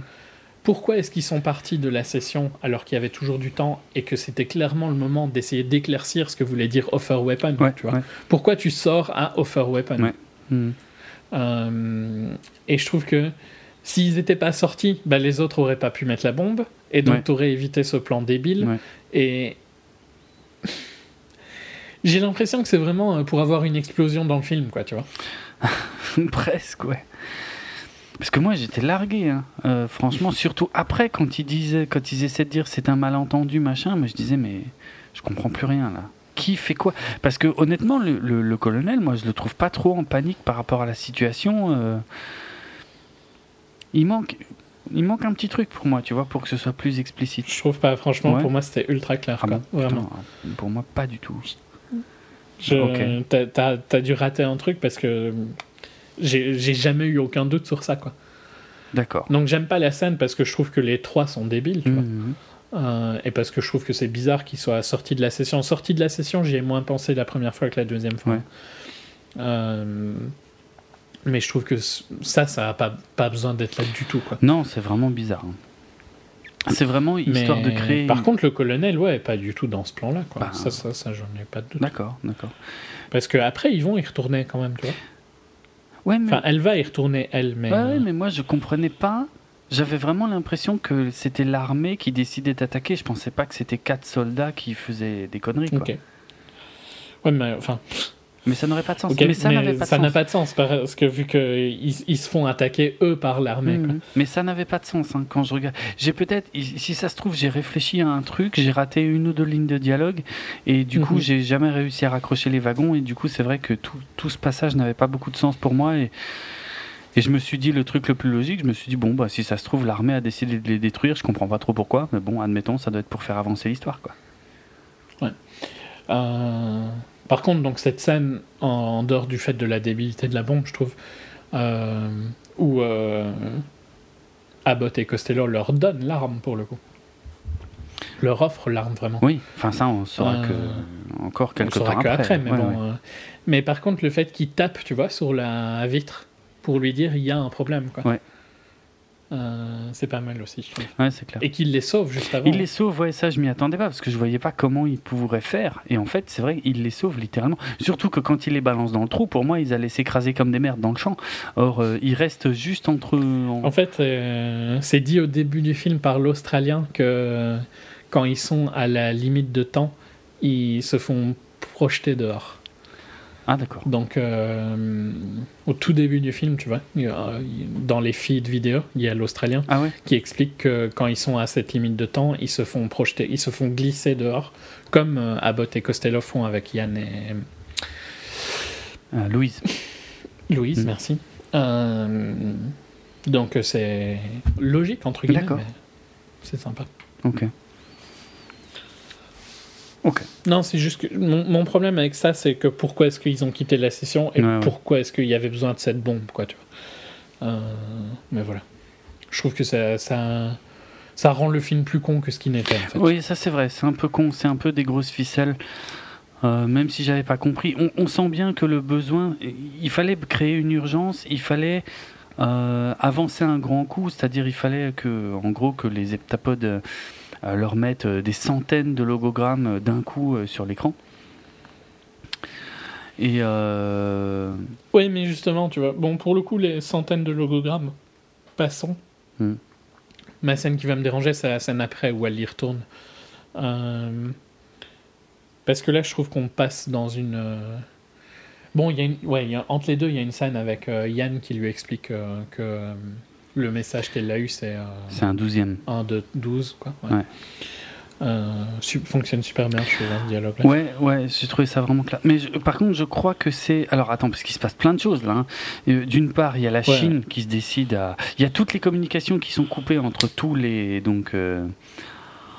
Euh, toutes les équipes, on va dire, qui interviennent auprès des 12 vaisseaux, donc plus personne ne communique, alors que tout le film est basé sur la communication, donc je trouve que c'est très malin d'avoir euh, joué sur Mhm. les deux tableaux, justement comme ça, on y reviendra après justement avec le problème de Yann. C'est là qu'il y a la fameuse scène avec, euh, où on voit donc Louise avec sa fille, euh, qui lui demande comment on appelle donc une, une situation où... euh, Les deux parties gagnent. les deux parties gagnent, ouais. Euh, et donc c'est là, hein, je crois, il me semble, je suis pas sûr à 100%, mais il me semble que c'est quelque Moi, j'ai le dialogue en tête, hein, donc. euh, D'accord. Moi, il me- en tout cas, moi, il me semble que c'est quelque part par là que Louise dit à sa fille c'est ton père le scientifique, c'est à ton père que tu devrais demander ça, puisqu'on a compris. Elle, euh, donc, euh, elle lui demande comment on dit la situation. Louise lui répond It's a, a win-win situation. oui, mais c'est pas, pas un terme scientifique. la fille de Louise lui dit, euh, Anna donc, lui demande euh, quelque chose de plus sciency. Oui. Et euh, là, Louise lui répond que pour la science, il faut qu'elle demande à son Ah. père. Et puis quand elle remonte les escaliers, on a un autre. on repasse dans le présent. Et c'est là Yann dit a zero sum game. Euh, je crois. Ouais. Et on repasse dans un flash forward où elle dit ça à sa fille. Du coup, elle peut aller le. Oui, elle va le dire à sa fille. Et c'est là où je savais que c'était un flash forward. C'était la confirmation du flash forward, c'était là. Pareil. C'est dès, dès qu'elle dit à sa fille euh, c'est ton père le scientifique, c'est pas moi. Demande ça à ton père. Je me suis dit oh putain, c'est pas le passé qu'elle voit, c'est le futur. Et en fait, la gamine, c'est la fille de Jérémy Renner et elle. Sûr. Obligé. Ce qui, ce qui, du coup, a rendu des scènes qui sont un peu plus tard dans le film un peu longuettes parce que j'avais compris depuis un moment, quoi. Ouais, c'est on- c'est marrant qu'on l'ait déduit au même moment. Je pense Mhm. que c'est où beaucoup de gens la déduisent. Hein. Je dis pas qu'on est plus, euh, plus intelligent que d'autres, Mhm. quoi, mais euh, ce qui me fait le plus halluciner, c'est que je ne sais pas pourquoi j'ai déduit Ouais, ça à ce pareil, moment-là. c'est vrai. Et que je n'arrive. Et même en le re-regardant, tu vois. Ouais. En le re-regardant, c'est super difficile parce que tu vois, oui, ok, il te donne des indices, Ouais. mais il y en a aucun qui est flagrant. Non, quoi. c'est clair, c'est clair.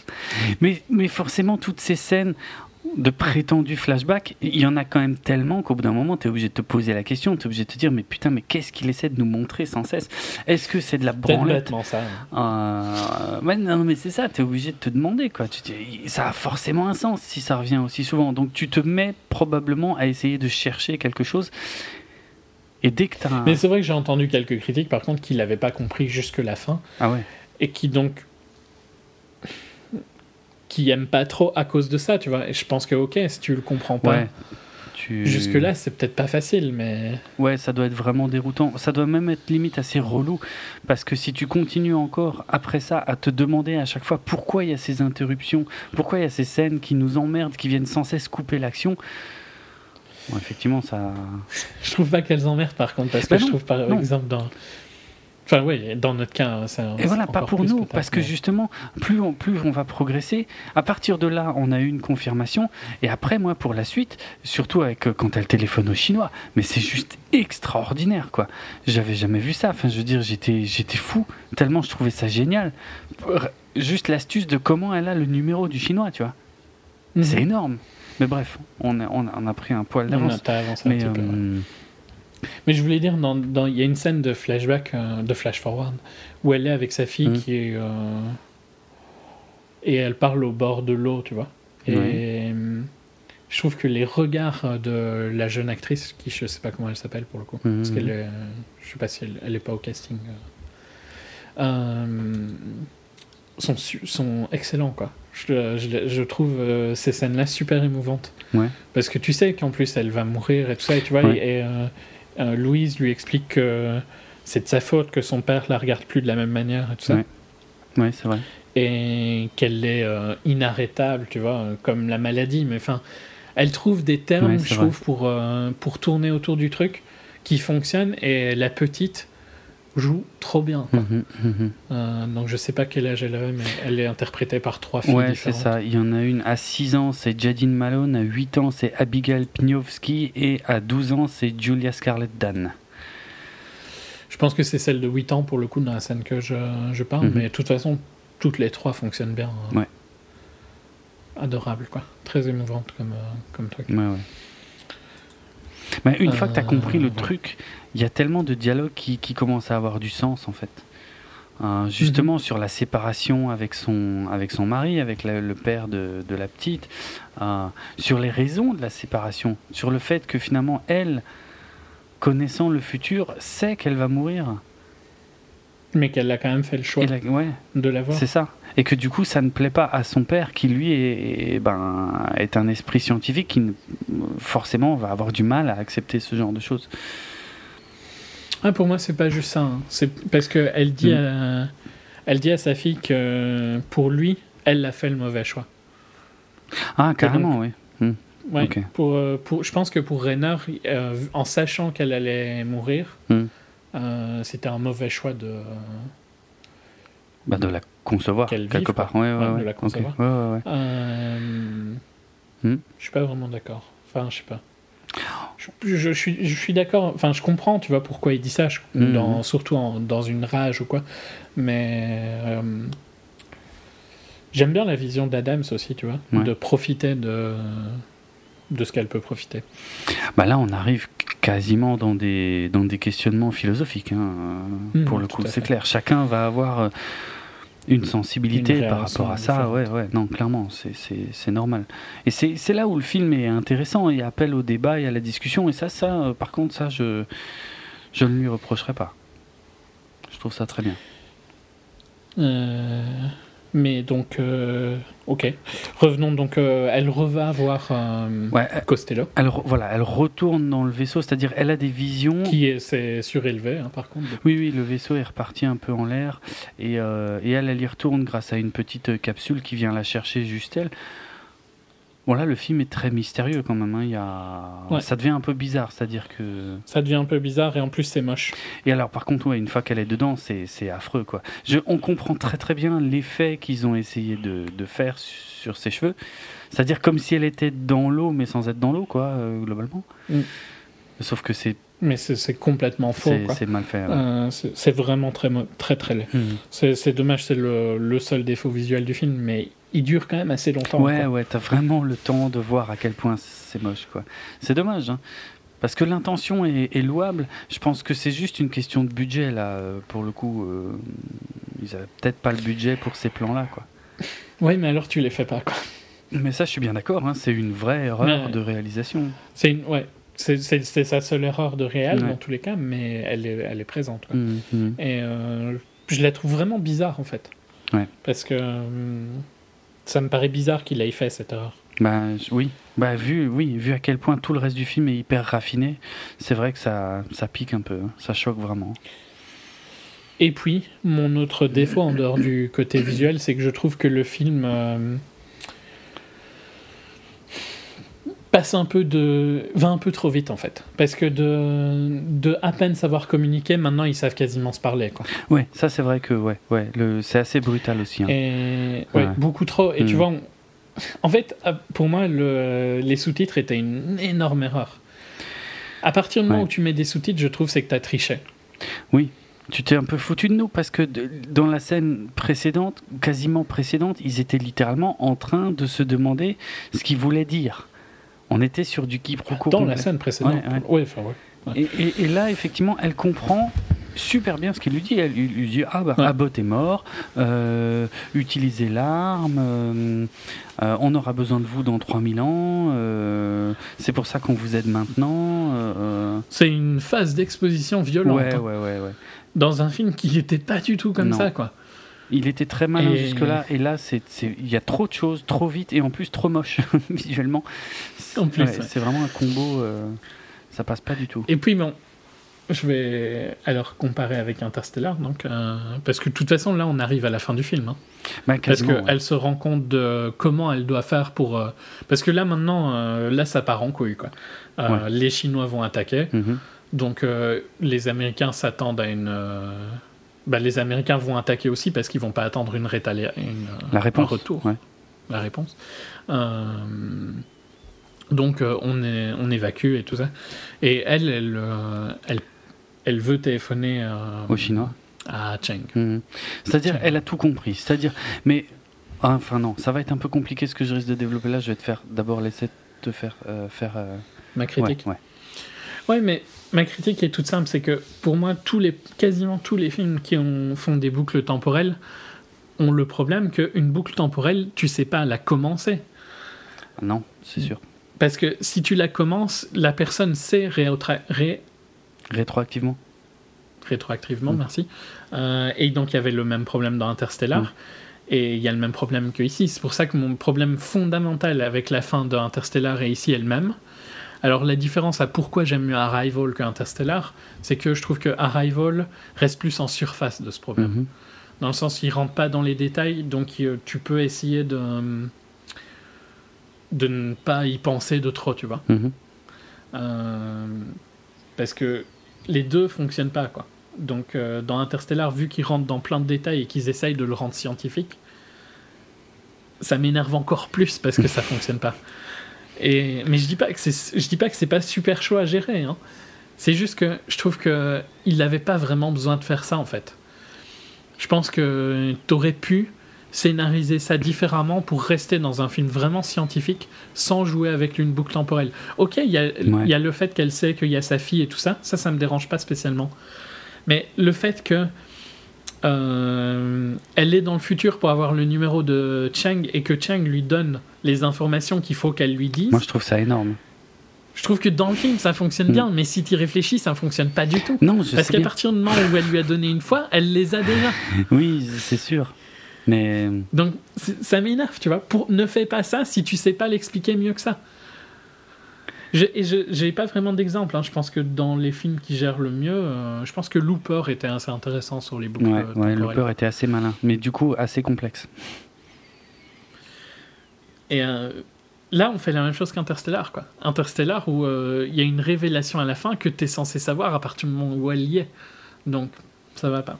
Ça me dérange vraiment parce que c'est- fondamental, quoi, comme erreur, tu vois. Mais voilà, euh, je l'apprécie pour le fait qu'il ne rentre pas trop dans les détails. J'aurais préféré qu'il reste. J'aurais préféré qu'il n'aille pas vers ça, en fait. Ça me dérange pas que, ok, les, ils ont un autre concept du temps, donc ils savent que, on- ils vont, on va- que l'humanité va les aider. Ça va- pas de Ça va plus loin que ça. Il la, ouais, la théorie qui est développée dans le film va un peu plus loin que ça. Maintenant, juste pour répondre, mais très rapidement, que comme tu l'as dit, on va pas refaire le débat d'Interstellar, mais la boucle temporelle en soi me gêne pas. Euh, si j'ai pas besoin de me poser la question effectivement de qu'est-ce qu'il y a eu en premier, l'œuf ou la poule, parce qu'en gros c'est ça hein, le problème.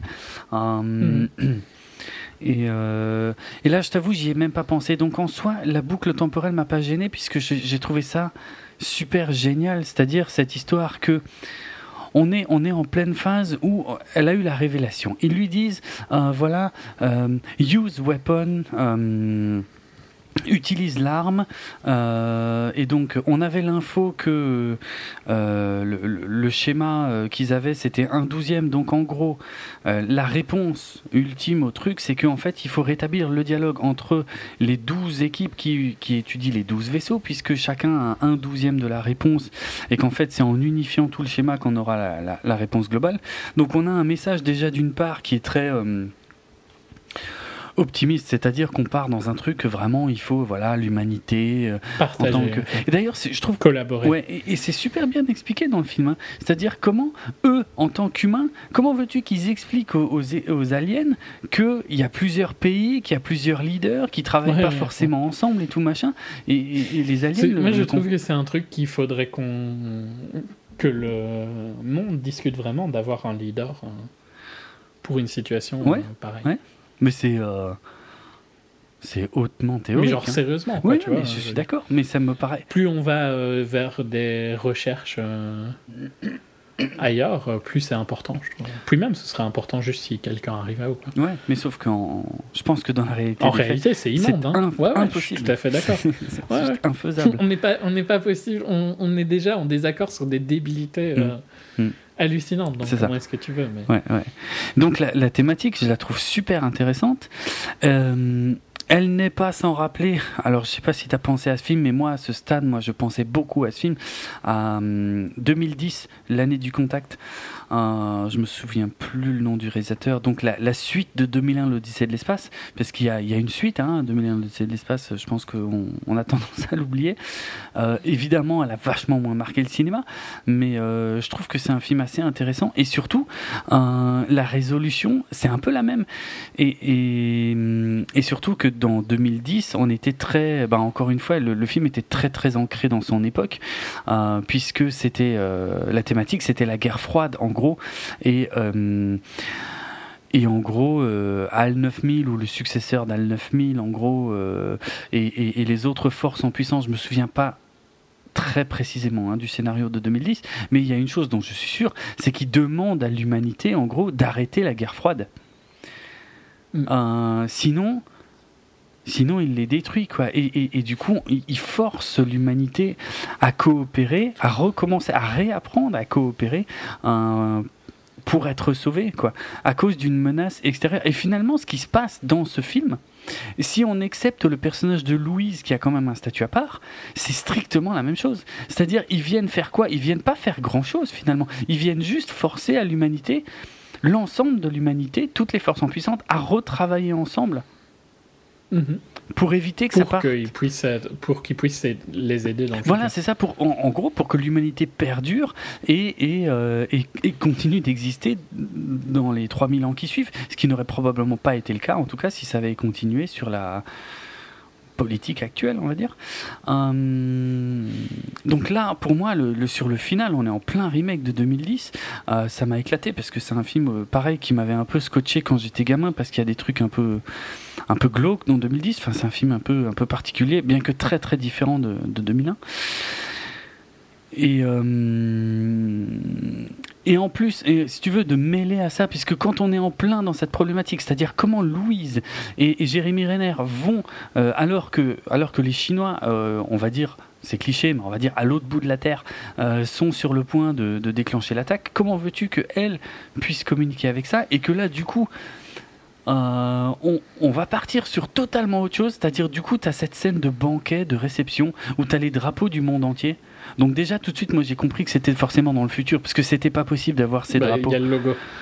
Bah, c'est surtout qu'il y a le logo au milieu. Ah ça, j'ai même pas fait gaffe.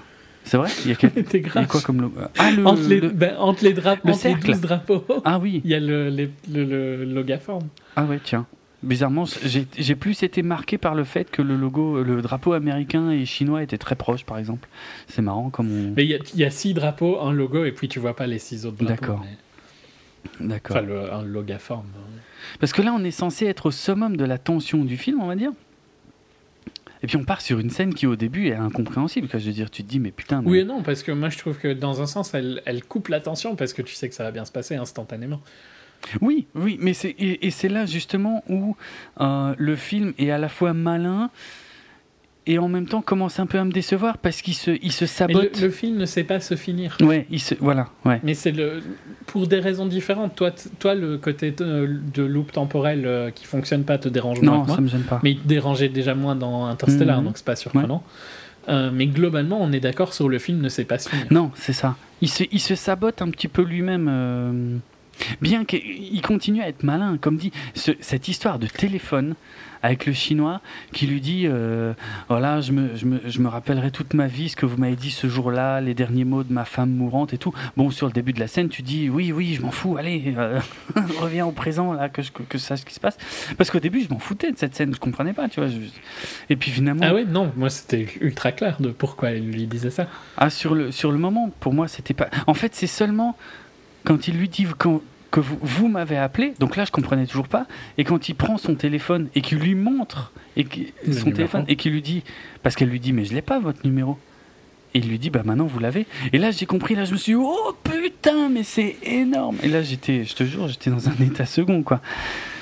Ok, parce que moi je, l'ai compris direct quoi, mais j'aime pas, donc. Euh, ok. Ah non, moi j'étais. Après, c'est bizarre parce que je dis que j'aime pas. Je trouve que fondamentalement, dans le film, ça marche assez bah, bien. Bah ouais, franchement. C'est juste que d'un point de vue réflexion, j'aime pas, quoi. Parce que ça n'a aucun sens. Mm, mm. Tiens, alors j'ai des informations justement sur ce qu'elle dit aux Chinois. Parce que justement, il y a toute une construction sur, sur ces fameux mots qu'elle lui a dit et qui ont totalement changé sa perception de la vie et qui ont fait qu'il a, il a cessé euh, l'attaque et que c'est ça globalement mm. qui va sauver l'humanité. On est d'accord. Et pourtant, on ne sait pas ce qu'elle lui a dit. Non. Eh ben moi, je peux te le dire ce qu'elle lui a dit. Euh, j'ai deux anecdotes. Euh, alors la première, elle est assez euh, moche pour le scénariste parce que hum, en fait, dans les premières versions du scénario, c'était pas écrit, c'est-à-dire c'était en gros un peu comme ce qu'on voit dans le film, c'est-à-dire c'était, elle lui dit un truc qui va changer l'avenir du monde mais c'était pas marqué quoi. Et en fait, c'est Denis Villeneuve, avant le tournage, qui a vraiment mis la pression au scénariste Eric Heisserer, qui lui a dit il faut que tu me trouves un truc, il faut que tu me trouves une phrase qui va changer et qui va sauver le monde, quoi littéralement. Et il paraît qu'il a, il a passé des semaines à, à, réfléchir au truc et tout, à raffiner vraiment le, le, truc dans tous les sens. Et, euh, et il a découvert seulement à la fin, en voyant le film, que la phrase qui est prononcée en mandarin n'était pas sous-titrée. Parce que finalement, elle, est dite la phrase, mais en mandarin non sous-titré. Ouais, enfin, il dit une partie euh, qu'on n'entend pas dans tous les cas. Mm. Écoute, a priori, euh, je sais pas comment ils ont eu l'info, mais en tout cas, moi j'ai trouvé l'info que apparemment ce qu'elle lui dit, enfin ce qu'il lui dit, mais que elle lui aurait dit. Donc c'est euh, In war, there are no winners, only widows. Donc à la guerre, il n'y a pas de gagnants, que des veuves. Voilà la phrase clé qui change tout en fait. Pas bête, hein. Ouais. En plus, ouais, je trouve que c'est une, une belle phrase. Belle phrase. Ouais. Je sais pas si elle vient d'autre part, a priori pas à ma connaissance, mais voilà. Mmh, ça rend bien. Ouais. Ouais. Et voilà, mais cette partie, il y a vraiment une dualité dans cette partie du film où il y a une tension, il y a de bonnes idées, c'est malin. Jusqu'ici, moi, on va dire, j'ai pas trop de problèmes avec le film. Je trouve ça vraiment classe. J'ai plus de problèmes finalement avec la conclusion. La conclusion qui est censée être que l'arme ou l'outil que les extraterrestres ont offert à Louise c'est ce langage, c'est cette forme de langage, leur langage à eux, mhm. qui lui permet à elle de voir dans le futur. Et que c'est donc ça qui lui a permis de euh, déverrouiller toute la situation. Parce que si elle n'avait pas pu voir le futur, elle n'aurait pas pu, pas pu appeler le chinois. On est d'accord. Ouais. Ce qui est assez bizarre vu que c'était en principe one of 12, quoi. Oui. C'est vrai aussi, quelque part. Il y a un truc qui fonctionne pas. Il y a un truc qui colle pas. C'est vrai que. Mais franchement, le film, je trouve, parce que j'ai l'impression que je vais décourager des gens si jamais vous avez écouté jusqu'ici sans aller voir, pas bien du tout, mais bon. Euh, je trouve que quand tu ressors du film, t'y penses pas trop trop quoi, tu vois. Il fonctionne bien. Ça, ça, passe assez bien. C'est de l'analyse un peu poussée quoi, je fais. Et ok, ça m'énerve parce que mm. le film manque de logique quoi. Mais si tu vas voir le film de manière comme spectateur, pour moi, ça, ça passe. Tu vas pas trop le, tu vas pas trop t'en rendre compte. Ouais, je suis d'accord. Je suis d'accord, mais le problème, c'est que moi, à partir de là, en fait, il y a des choses que je comprenais plus. C'est-à-dire que, bah, justement, cette, cette analyse dont tu parles, hein, qu'on va probablement généralement faire a posteriori, après avoir vu le film. Moi, j'ai commencé à la faire déjà pendant la fin du film, c'est-à-dire une fois que les vaisseaux se barrent, finalement, parce qu'une fois qu'elle a convaincu le chinois, les vaisseaux se barrent, c'est bon. Parce qu'ils connaissent le futur, j'imagine. Mhm. Ils savent qu'ils ont. Ils savent que c'est bon, euh, que c'est réglé. Euh, il manque clairement quelque chose. Et j'en veux pour preuve le fait que le, le scénario a été réécrit. Parce que justement, ces fameux cette histoire de cadeau qui est quand même pas claire. Hein, euh, on ne sait pas si, si c'est eux qui ont fait un cadeau ou, si c'est les humains qui doivent faire un cadeau. Enfin, c'est, c'est, on te tient en haleine quand même quelques minutes avec ça. Hmm, je trouve pas, c'est, assez, enfin, c'est eux qui font un cadeau, quoi. Ouais, ça, t'en es sûr que juste avant qu'ils se barrent. Hein. Ah non, pour moi, tu le sais quand, euh, quand elle reva dans la scène CGI, pour moi, c'est clair à ce moment-là. Ah oui, que c'est eux qui Oui, oui, oui, ok. À partir de là, ça devient à peu près clair, oui, c'est vrai. C'est vrai. Euh, mais bon, il faut savoir que dans les premières versions du script, en fait, il y avait vraiment des cadeaux, en fait. Et donc que tu sens que, en fait, tout ce qui mène vers ça a été conservé dans le script, mais qu'ils ont juste viré les cadeaux et que du coup, il manque, il manque quelque chose. Euh, parce que j'ai le détail hein, des cadeaux. Euh, c'était, censé être en fait euh, des, avancées technologiques que leur offraient les aliens en fait sur chaque site. C'est-à-dire que les Américains devaient recevoir des plans pour un vaisseau qui voyage plus vite que la lumière. La Chine devait recevoir un alors ça c'est pas, pas évident à traduire, devait recevoir une espèce de, on, va dire une technologie qui révolutionne le Oh putain, comment on dit ça en français le, maintien euh, de la vie, je sais pas comment on dit, life support. Je sais pas si tu vois ce que c'est en médecine, c'est quand tu mhm. maintiens quelqu'un en, vie, mais grâce à, grâce à des appareillages, des choses comme ça. Voilà. Mais euh, c'est surtout, je pense que c'est par rapport au fait que la Chine aura un problème. Quoi. Donc en fait, ah, chaque, chaque cadeau était euh, lié au problème qu'on casse sa nation. Alors bonne chance pour m'expliquer celui-là. du coup, bah, je sais pas. Je te non, mais... dans le cas de la Chine, tu vois, la Chine c'est un pays qui ne peut pas survivre euh, à cause de leur euh, leur, leur politique sur l'enfant unique. qui, qui, qui n'existe plus, oui, voilà, mais qui, qui va quand même poser problème. Qui va poser un problème énorme bien sûr, bien sûr. dans 15 ans, 20 mmh. ans. Oui, c'est vrai. Euh, oui, parce que du coup, pour expliquer que le Pérou, euh, on leur donne la clé pour manipuler la gravité, c'est un peu plus chaud. oui, ça, ok. euh, le Japon euh, reçoit une technologie qui permet de, comment, de créer de l'eau à partir de l'air. La Grande-Bretagne reçoit une formule qui permet de construire un composite, un matériau composite en fait qui est imperméable aux radiations cosmiques. Et euh, l'Arabie Saoudite reçoit des, coordonnées célestes. Globalement, je pense que tous ces trucs-là, en fait, sont censés former un tout qui euh, permet aux humains de quitter la Terre d'ici 3000 ans et d'aller aider les autres euh, gros sacs là où ils habitent, quoi. Possible. Je sais pas si j'aurais préféré des cadeaux ou pas, hein, franchement. Et en fait, il semblerait que ce soit justement après avoir vu Interstellar que, que Denis Villeneuve a, choisi, a demandé d'ailleurs au scénariste d'enlever de, d'enlever les cadeaux en fait pour, euh, pour éviter des points communs que j'ai du mal à identifier, pour être tout à fait franc, entre les deux films. moi aussi. Mm je vois pas vraiment le point commun avec les cadeaux dans Interstellar, mais, mais j'aime pas trop l'idée des cadeaux. Non, c'est un peu plus bateau quelque part. Matérialistique. Ouais, quelque part. C'est très euh, émission de Real TV US, les cadeaux. Oh, vous êtes gentil, euh, voilà des cadeaux. ouais. On va vous faire votre maison, euh, votre cuisine. Ah.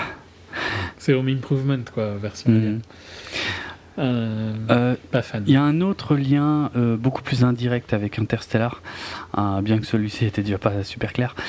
C'est le fait que si on voit le film en VO, dans les scènes finales, on voit- donc quand on voit que Yann est le père hein, de, la, de la gamine qui s'appelle Hannah, ça je vais y revenir aussi parce qu'il y a aussi tout un symbole là-dedans. Il surnomme la gamine Star Stuff. Donc c'est difficile à traduire aussi, mais on va dire matière, euh, matière d'étoile, quoi, matière stellaire. Et en fait, ce serait une référence euh, aux théories de, Carl Sagan. Donc Carl Sagan, qui, si ma mémoire est bonne, parce que là je vais vraiment dire ça de mémoire, mais euh, était, c'était ses travaux qui avaient inspiré le film Contact, et il était aussi plus ou moins consultant sur Interstellar, je crois.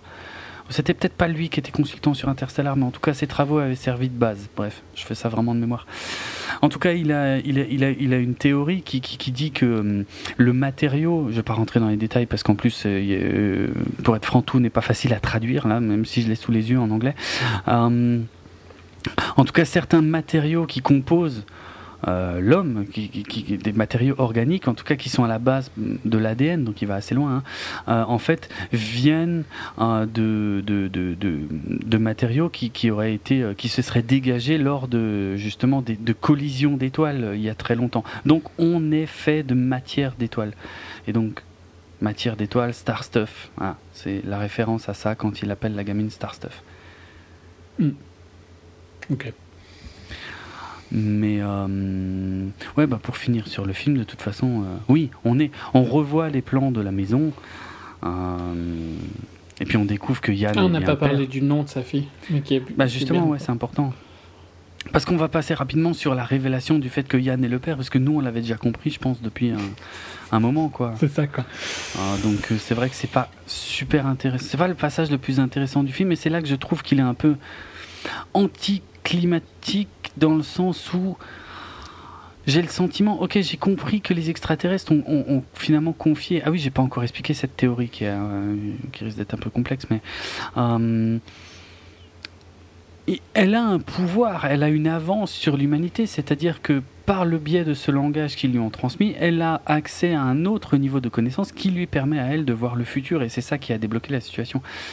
Mais finalement, je trouve que, à part pour le coup de fil aux Chinois, bah ça sert pas. Elle s'en sert ça pas. sert pas à grand chose. Mais c'est- super foireux, Ouais. hein, parce que. Pourquoi Est-ce qu'elle a ça Ou est-ce que. Alors, ça servait à quoi, en fait, de. hum, Qui coopère, les 12 Bah, je sais pas. Parce que c'était. À la base, c'était ça. Bah oui. Parce que tu aurais pu comprendre leur langage à partir du moment où tu avais les 12. Mais si elle le comprend, Ouais, en fait, elle, elle comprend tout, c'est bon. donc elle n'a pas Ouais, besoin. je suis d'accord.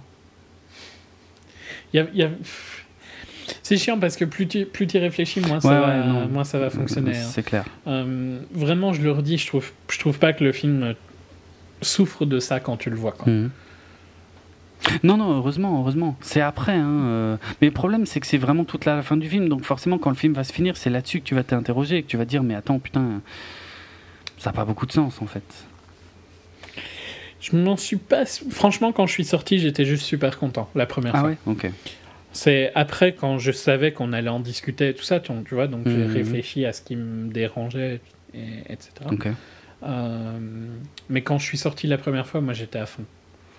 Ok. Euh, D'ailleurs, tu peux reprendre mon tweet. hein. Je- Quand je suis sorti, pour moi, c'était le meilleur film de l'année. Ouais, c'est vrai.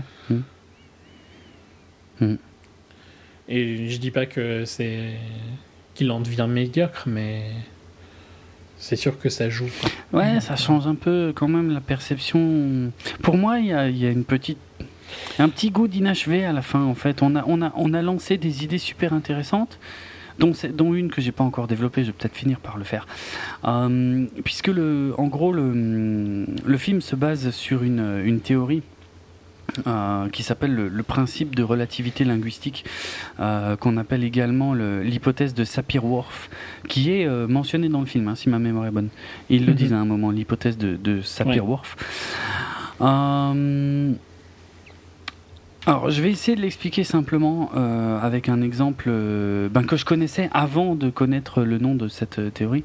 C'est- C'est-à-dire que, en gros, euh, l'idée c'est que en fait, le, le- on va dire le cerveau humain ne serait pas capable de définir un, je suis désolé de m'étouffer juste à ce moment-là, ne serait pas capable en fait de, de définir et de visualiser un concept si dans son vocabulaire il ne possède pas les mots pour le décrire. Alors, je ne sais pas si c'est clair dit comme ça, mais je vais prendre l'exemple de 1984 qui utilise à, merveille ce concept par le biais de la novlangue, mais sauf dans l'autre sens. C'est-à-dire que dans, le roman 1984, hein, Big Brother, tout ça, euh, il y a donc ce, principe de novlangue, c'est-à-dire un appauvrissement volontaire du vocabulaire euh, qui. Euh, a pour effet en fait d'empêcher la population de pouvoir matérialiser certains concepts comme globalement le concept de rébellion contre l'autorité. Si tu n'as plus les mm. mots pour te rebeller, alors tu n'as même pas l'idée, tu ne sais même pas ce que conceptualiser. Voilà, tu sais pas, tu sais plus, tu vas pas y penser en fait. Et en gros, c'est ça. Comme dans euh, Equilibrium. Euh, aussi, oui. Je sais pas si tu te rappelles en beaucoup plus basique. Oui, hein, beaucoup plus, euh, Equilibrium était une version euh, blockbusterisée de 1984 de toute façon. Ouais. ouais. voilà. Le principe c'est ça. Et donc la, la, hum, la relativité linguistique c'est un peu ça. C'est-à-dire que si en imaginant. Donc là, le film en fait va prendre l'exemple le, inverse, c'est-à-dire que elle connaît un nouveau langage, un autre langage, un autre niveau de langage qui va lui permettre de visualiser plus de choses. Et en fait, c'est en, globalement parce qu'elle connaît maintenant ce vocabulaire et cette grammaire extraterrestre, c'est ça qui lui permet de voir l'avenir. Mais il y a un truc qui est foireux, c'est qu'en fait, à partir du moment où elle. Parce qu'on voit qu'elle sort un bouquin et elle va expliquer ce langage à tout le monde. Et ça veut dire quoi Que tout le monde va voir l'avenir? Enfin. C'est foireux. Et puis j'ai l'impression. C'est foireux. Le problème, c'est que dans J'ai l'impression qu'il n'y a que elle, en fait, qui peut. Ben, c'est ça, mais c'est jamais expliqué pourquoi. Parce que elle, dans le film, des flash forward. Bah, c'est euh, Costello qui lui donne, quoi, quand il, lui... quand il la touche. Ouais, mais le problème, c'est que des flash forward, elle en a déjà un paquet bien avant qu'il la touche. Oui, la différence, je pense que c'est que maintenant, elle peut les contrôler, entre guillemets.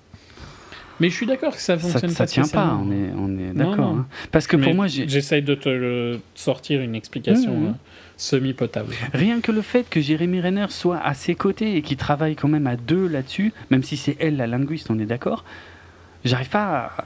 je vois pas pourquoi lui aurait pas ce pouvoir aussi du coup. Tu vois? C'est jamais expliqué en tout cas. Il y a rien qui me permet de le justifier dans le film, donc ça me, ça m'emmerde. Pour dire les choses simplement. Il n'était pas là, tout bêtement. Ouais. Bizarre. C'est pas les points forts du film. Non, c'est clair. Ça, voilà. Et c'est là où je trouve que c'est dommage parce que c'était un film scientifique euh, qui tombe dans de l'irréel. Quoi. Et c'est un peu mon problème que j'avais avec Interstellar mm. aussi. Moi, ça me gêne pas. Si tu veux être scientifique, tu le, tu le restes. Mais voilà, c'est ça. Pour moi, ouais, bon, là, on n'est pas d'accord sur le fait que Interstellar est scientifique pour moi, il l'est pas pour toi. Mais. Mais pour moi, si tu veux être scientifique, surtout, tu vas un peu plus au bout du truc, tu vois. Tu lâches pas un gros truc comme ça à la fin du film, et puis t'en fais rien. C'est ça, moi, qui me gêne. Ouais, on a, on a des problèmes, mais c'est pas ouais, c'est marrant. Sur les mêmes bases, mais pas les mêmes. Mm. Enfin voilà. Euh, très bon hein, quand même dans tous les cas. Ouais, ouais. ouais, euh, Anna? Ouais, quelques. Mais alors ça, honnêtement, hein, j'ai pas trop compris dans le film. Hein. C'est vraiment en faisant des recherches après que j'ai un peu mieux compris l'intérêt de ce truc-là. Puisque donc. Comment ça? le, prénom Anna est un palindrome, donc qui se dans les, dans les deux sens.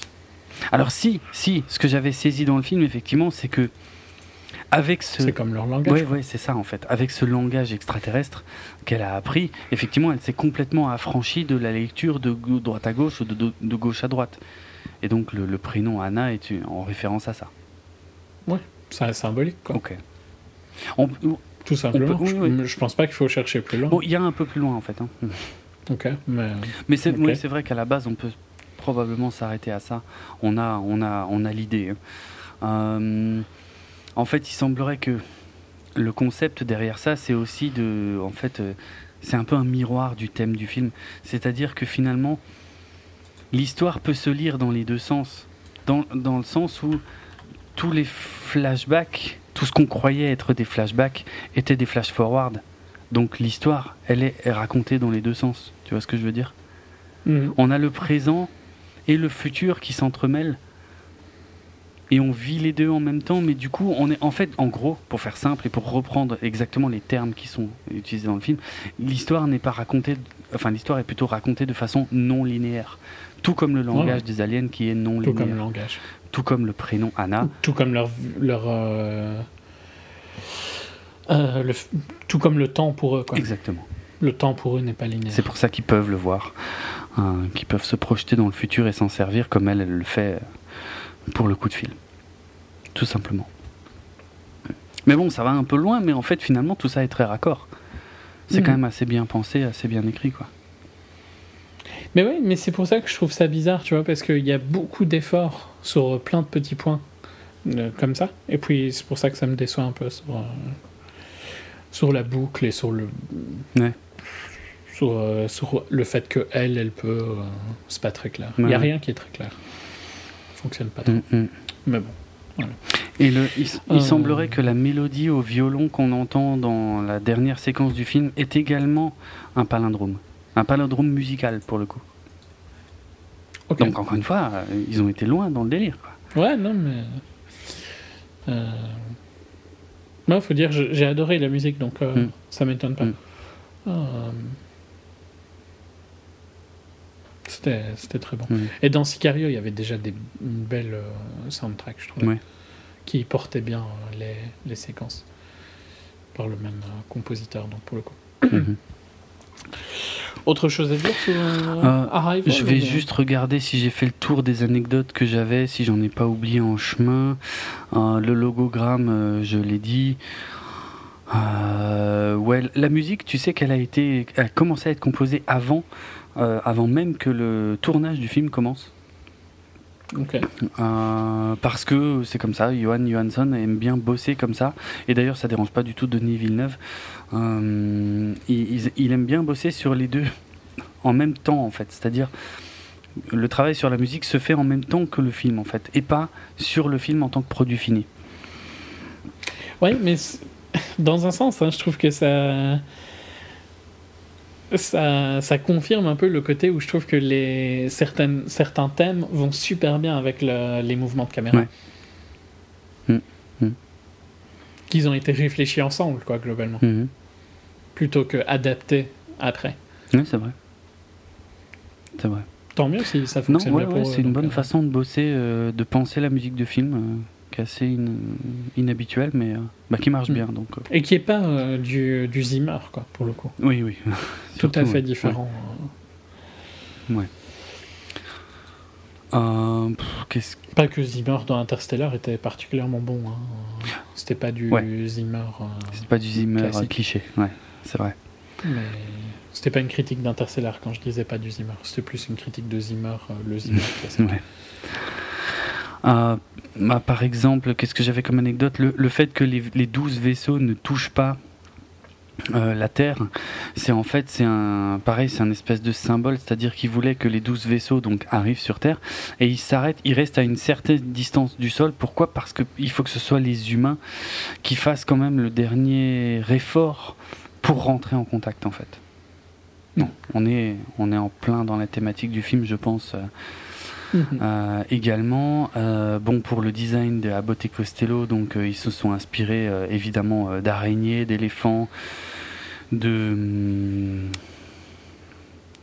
Quand dans la scène CGI, en fait, il est beaucoup plus grand qu'on pourrait penser. Ouais, hein. c'est vrai, c'est vrai. Et oui, parce qu'ils Et sont. ils ont une tête, hein, donc pour le coup, euh, tout en haut là. Ouais, Il y a une espèce de tête quand même. je m'en souviens pas bien, mais ouais, ouais. C'est vrai. Euh, oui, et puis aussi de ouais, le poulpe, euh, de, de baleine, enfin voilà quoi, ce sont des, des choses auxquelles ils ont pensé. Euh, Qu'est-ce que j'avais encore euh, Donc, ben, Johan Johansson, ouais, tu l'as déjà dit, hein, mais composera la, la musique du futur Blade Runner 2049. D'ailleurs, Denis Villeneuve, dès qu'il a fini Arrival, a tout de suite commencé à bosser sur Blade Runner euh, 2049.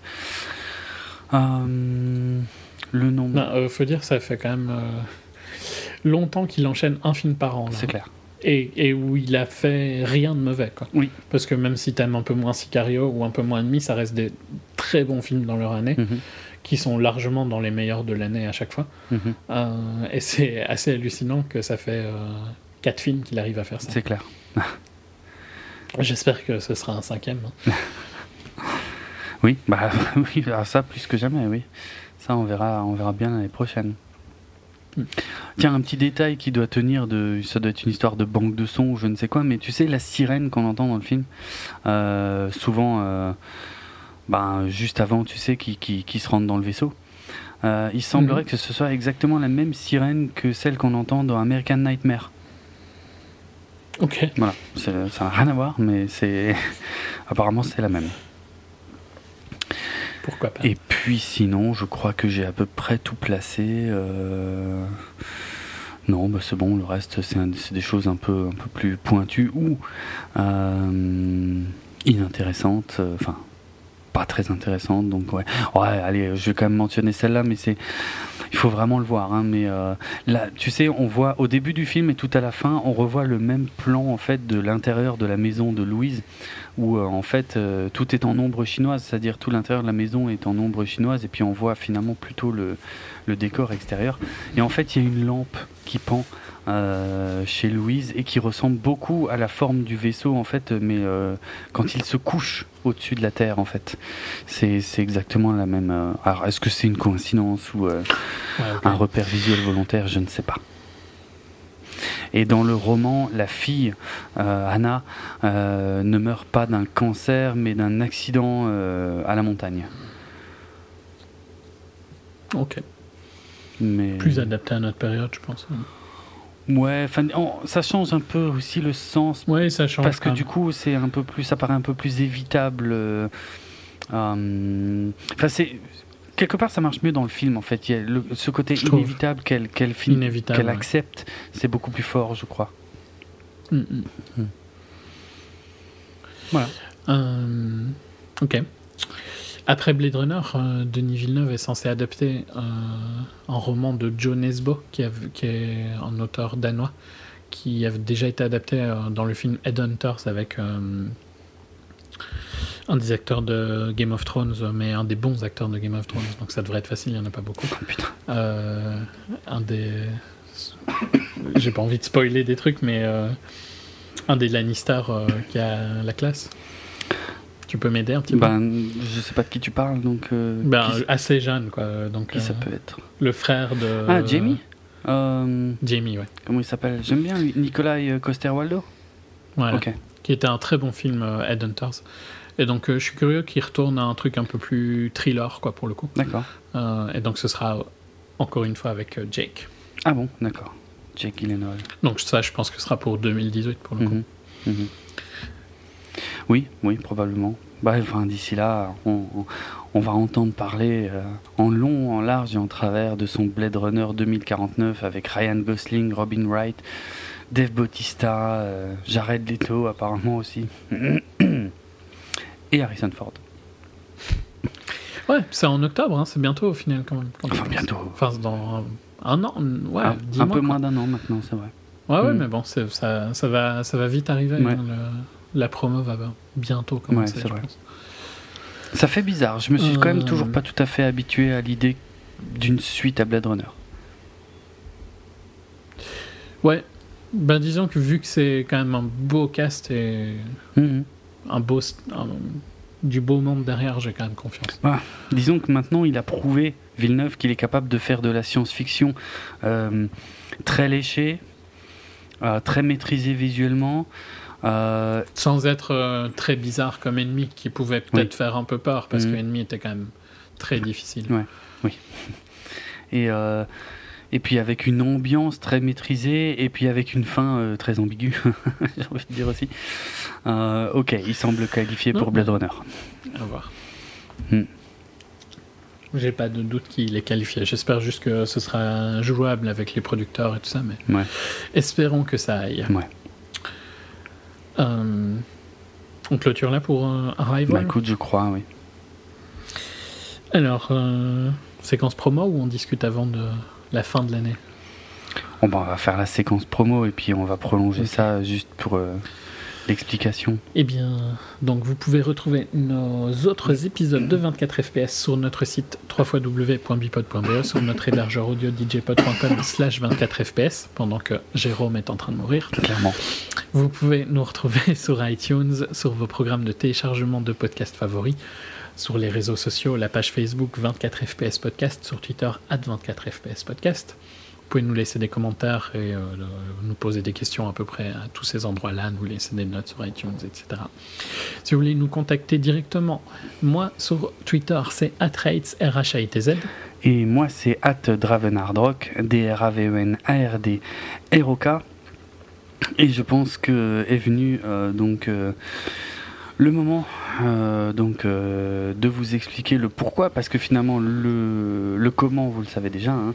on l'a déjà annoncé. Euh, ce que vous êtes en train d'écouter est malheureusement notre dernière émission enregistrée en 2016, donc vous l'avez compris, je pense depuis environ 3 heures.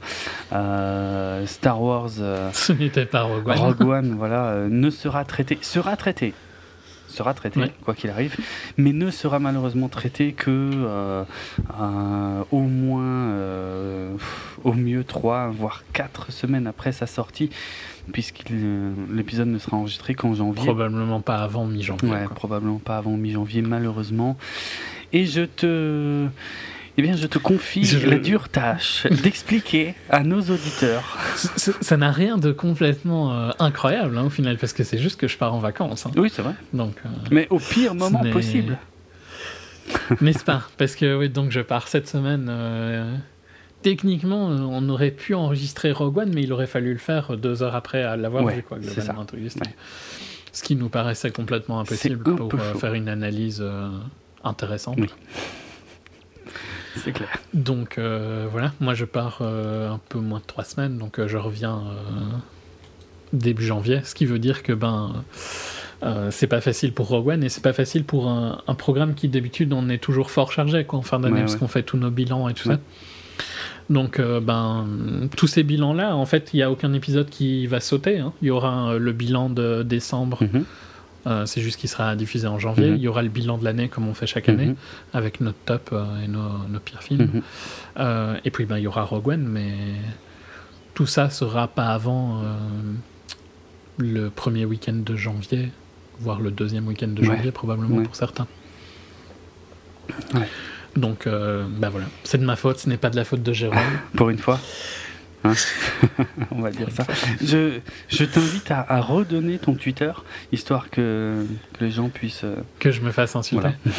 Voilà. r h a t z C'est vrai qu'en plus, euh, vu que je suis pas le fan de Star Wars ici, euh, c'est peut-être volontaire. Ouais, c'est du sabotage volontaire d'émission. Que la première victime de tout ça, c'est moi, on est bien d'accord. Tu veux que je prenne mon micro en vacances ah bah pourquoi pas, tu te démerdes, ouais, en fait. Non, je vais, je vais redonner mon Twitter aussi au cas où, puisque moi c'est donc at Dravenardrock, et si vous voulez discuter de Rogue One avant la sortie de l'épisode, il euh, n'y a aucun problème, hein, on pourra échanger par ce par ce biais-là, j'ai envie de dire, parce que bah, je comprends que un mois après la sortie, je pense qu'il y aura déjà énormément de choses. J'étais tellement fier l'année dernière d'avoir sorti des infos euh, une semaine après la sortie du film et des infos que je n'ai vues parfois dans les médias que des mois plus tard. Euh, je ne pourrais malheureusement pas renouveler cet exploit. Non, mais pour, euh, pour sans sans essayer de nous trouver des excuses, hein, je pense que l'épisode sera intéressant d'une autre manière, quoi, parce qu'il y aura vraiment une. Euh, tu auras eu le temps de. Plus, je parle plus pour toi, mais tu auras eu vraiment le temps de réfléchir au film. Ah, c'est clair. Ah, il va... Et donc tu auras un avis euh, qui, qui sera très construit quand on finira par enregistrer. Et puis l'émission durera cinq fois plus longtemps. c'est clair. non, j'en sais rien. Mais effectivement, ouais, j'aurais vachement plus le temps de faire mes recherches, d'analyser plein de trucs. Écoute, ça ne peut pas durer plus longtemps que le temps que j'ai passé à t'écouter parler de Star Wars l'année dernière. Hein. c'est possible, ouais. Enfin voilà. Donc, euh, voilà. Donc euh, voilà notre explication toute simple à tout ce teasing. Oui, oui. Je pars en vacances. Et euh, bah, si vous voulez me donner des bons plans, je pars en Italie, hein, donc euh, n'hésitez pas. Hein. Et je vais partout, donc. Euh. c'est pratique, tu vois, quand tu. parce que tu. J'ai même pas besoin de dire un endroit, quoi. oui, c'est vrai. Bon plan partout. Mhm. voilà. Ok. On clôture là? Ouais, on va clôturer là-dessus. Euh, niveau musique, eh ben, euh, sans surprise, hein, donc euh, il y a la BO de Johan Johansson qu'on a, qu'on a entendu donc, en ouverture de l'épisode, mais il y a aussi un morceau. Alors je vais pas faire comme si je le connaissais, hein, mais un compositeur qui s'appelle Max Richter. Je sais pas si toi ça te dit quelque chose. Non? Oui. J'ai déjà entendu ce nom-là, mais je sais pas du tout pourquoi. Ah, d'accord. Euh, si ça se trouve, ça n'a rien à voir avec un compositeur, vraiment. ok. En tout cas, il a sorti un album en 2004 euh, qui s'appelle euh, The Blue Notebooks, donc c'est de la, de la musique classique. Hein. Et, donc il y, a un, morceau extrait de, cet album, The Blue Notebooks, qui s'appelle On the Nature of Daylight. J'espère que je me cours pas, hein, c'est bien celui-là je me mélange un peu, mais je crois que c'est celui-là. Ouais, c'est ça. On the Nature of Delight, c'est le, second titre de cet album euh, qui, euh, qui figure dans le film, en fait, qui sert de thème d'ouverture et de clôture au film. En fait, c'est marqué dans le générique de fin. C'est marqué euh, que voilà, ce qu'on entend au début et à la fin, c'est On the Nature of Delight de Max Richter, issu de l'album The Blue Notebooks sorti en 2004. Donc c'est là-dessus qu'on va se quitter pour l'année 2016. On vous souhaite quand même de bonnes fêtes de, de fin d'année. N'est-ce pas? On souhaite à Julien de bonnes vacances. Merci. Euh, et, donc on se retrouve en 2017 pour rattraper un peu de notre retard. On n'oubliera pas, comme, dit, hein, comme tu l'as dit, de faire euh, les bilans euh, de l'année 2016 et puis de repartir du bon pied sur une année 2007 qui s'annonce un peu plus sympa. 2017. 2017, mon Dieu, j'ai vraiment du mal. je suis très fatigué, je suis malade et je n'avais quasiment. Mais toi, toi, c'est pas top non plus. Hein. Non, c'est pas top. on n'avait pas vraiment de marge de manœuvre sur les dates d'enregistrement, euh, donc on pouvait pas trop euh, décaler. Euh, sinon, en gros, on aurait de on n'aurait pas pu le faire, quoi. Donc voilà. Merci de votre compréhension en tout cas pour tout ça. Et, euh, puis on se retrouve, ouais, comme dit, euh, en 2017. Salut tout le monde, bon ciné. Salut.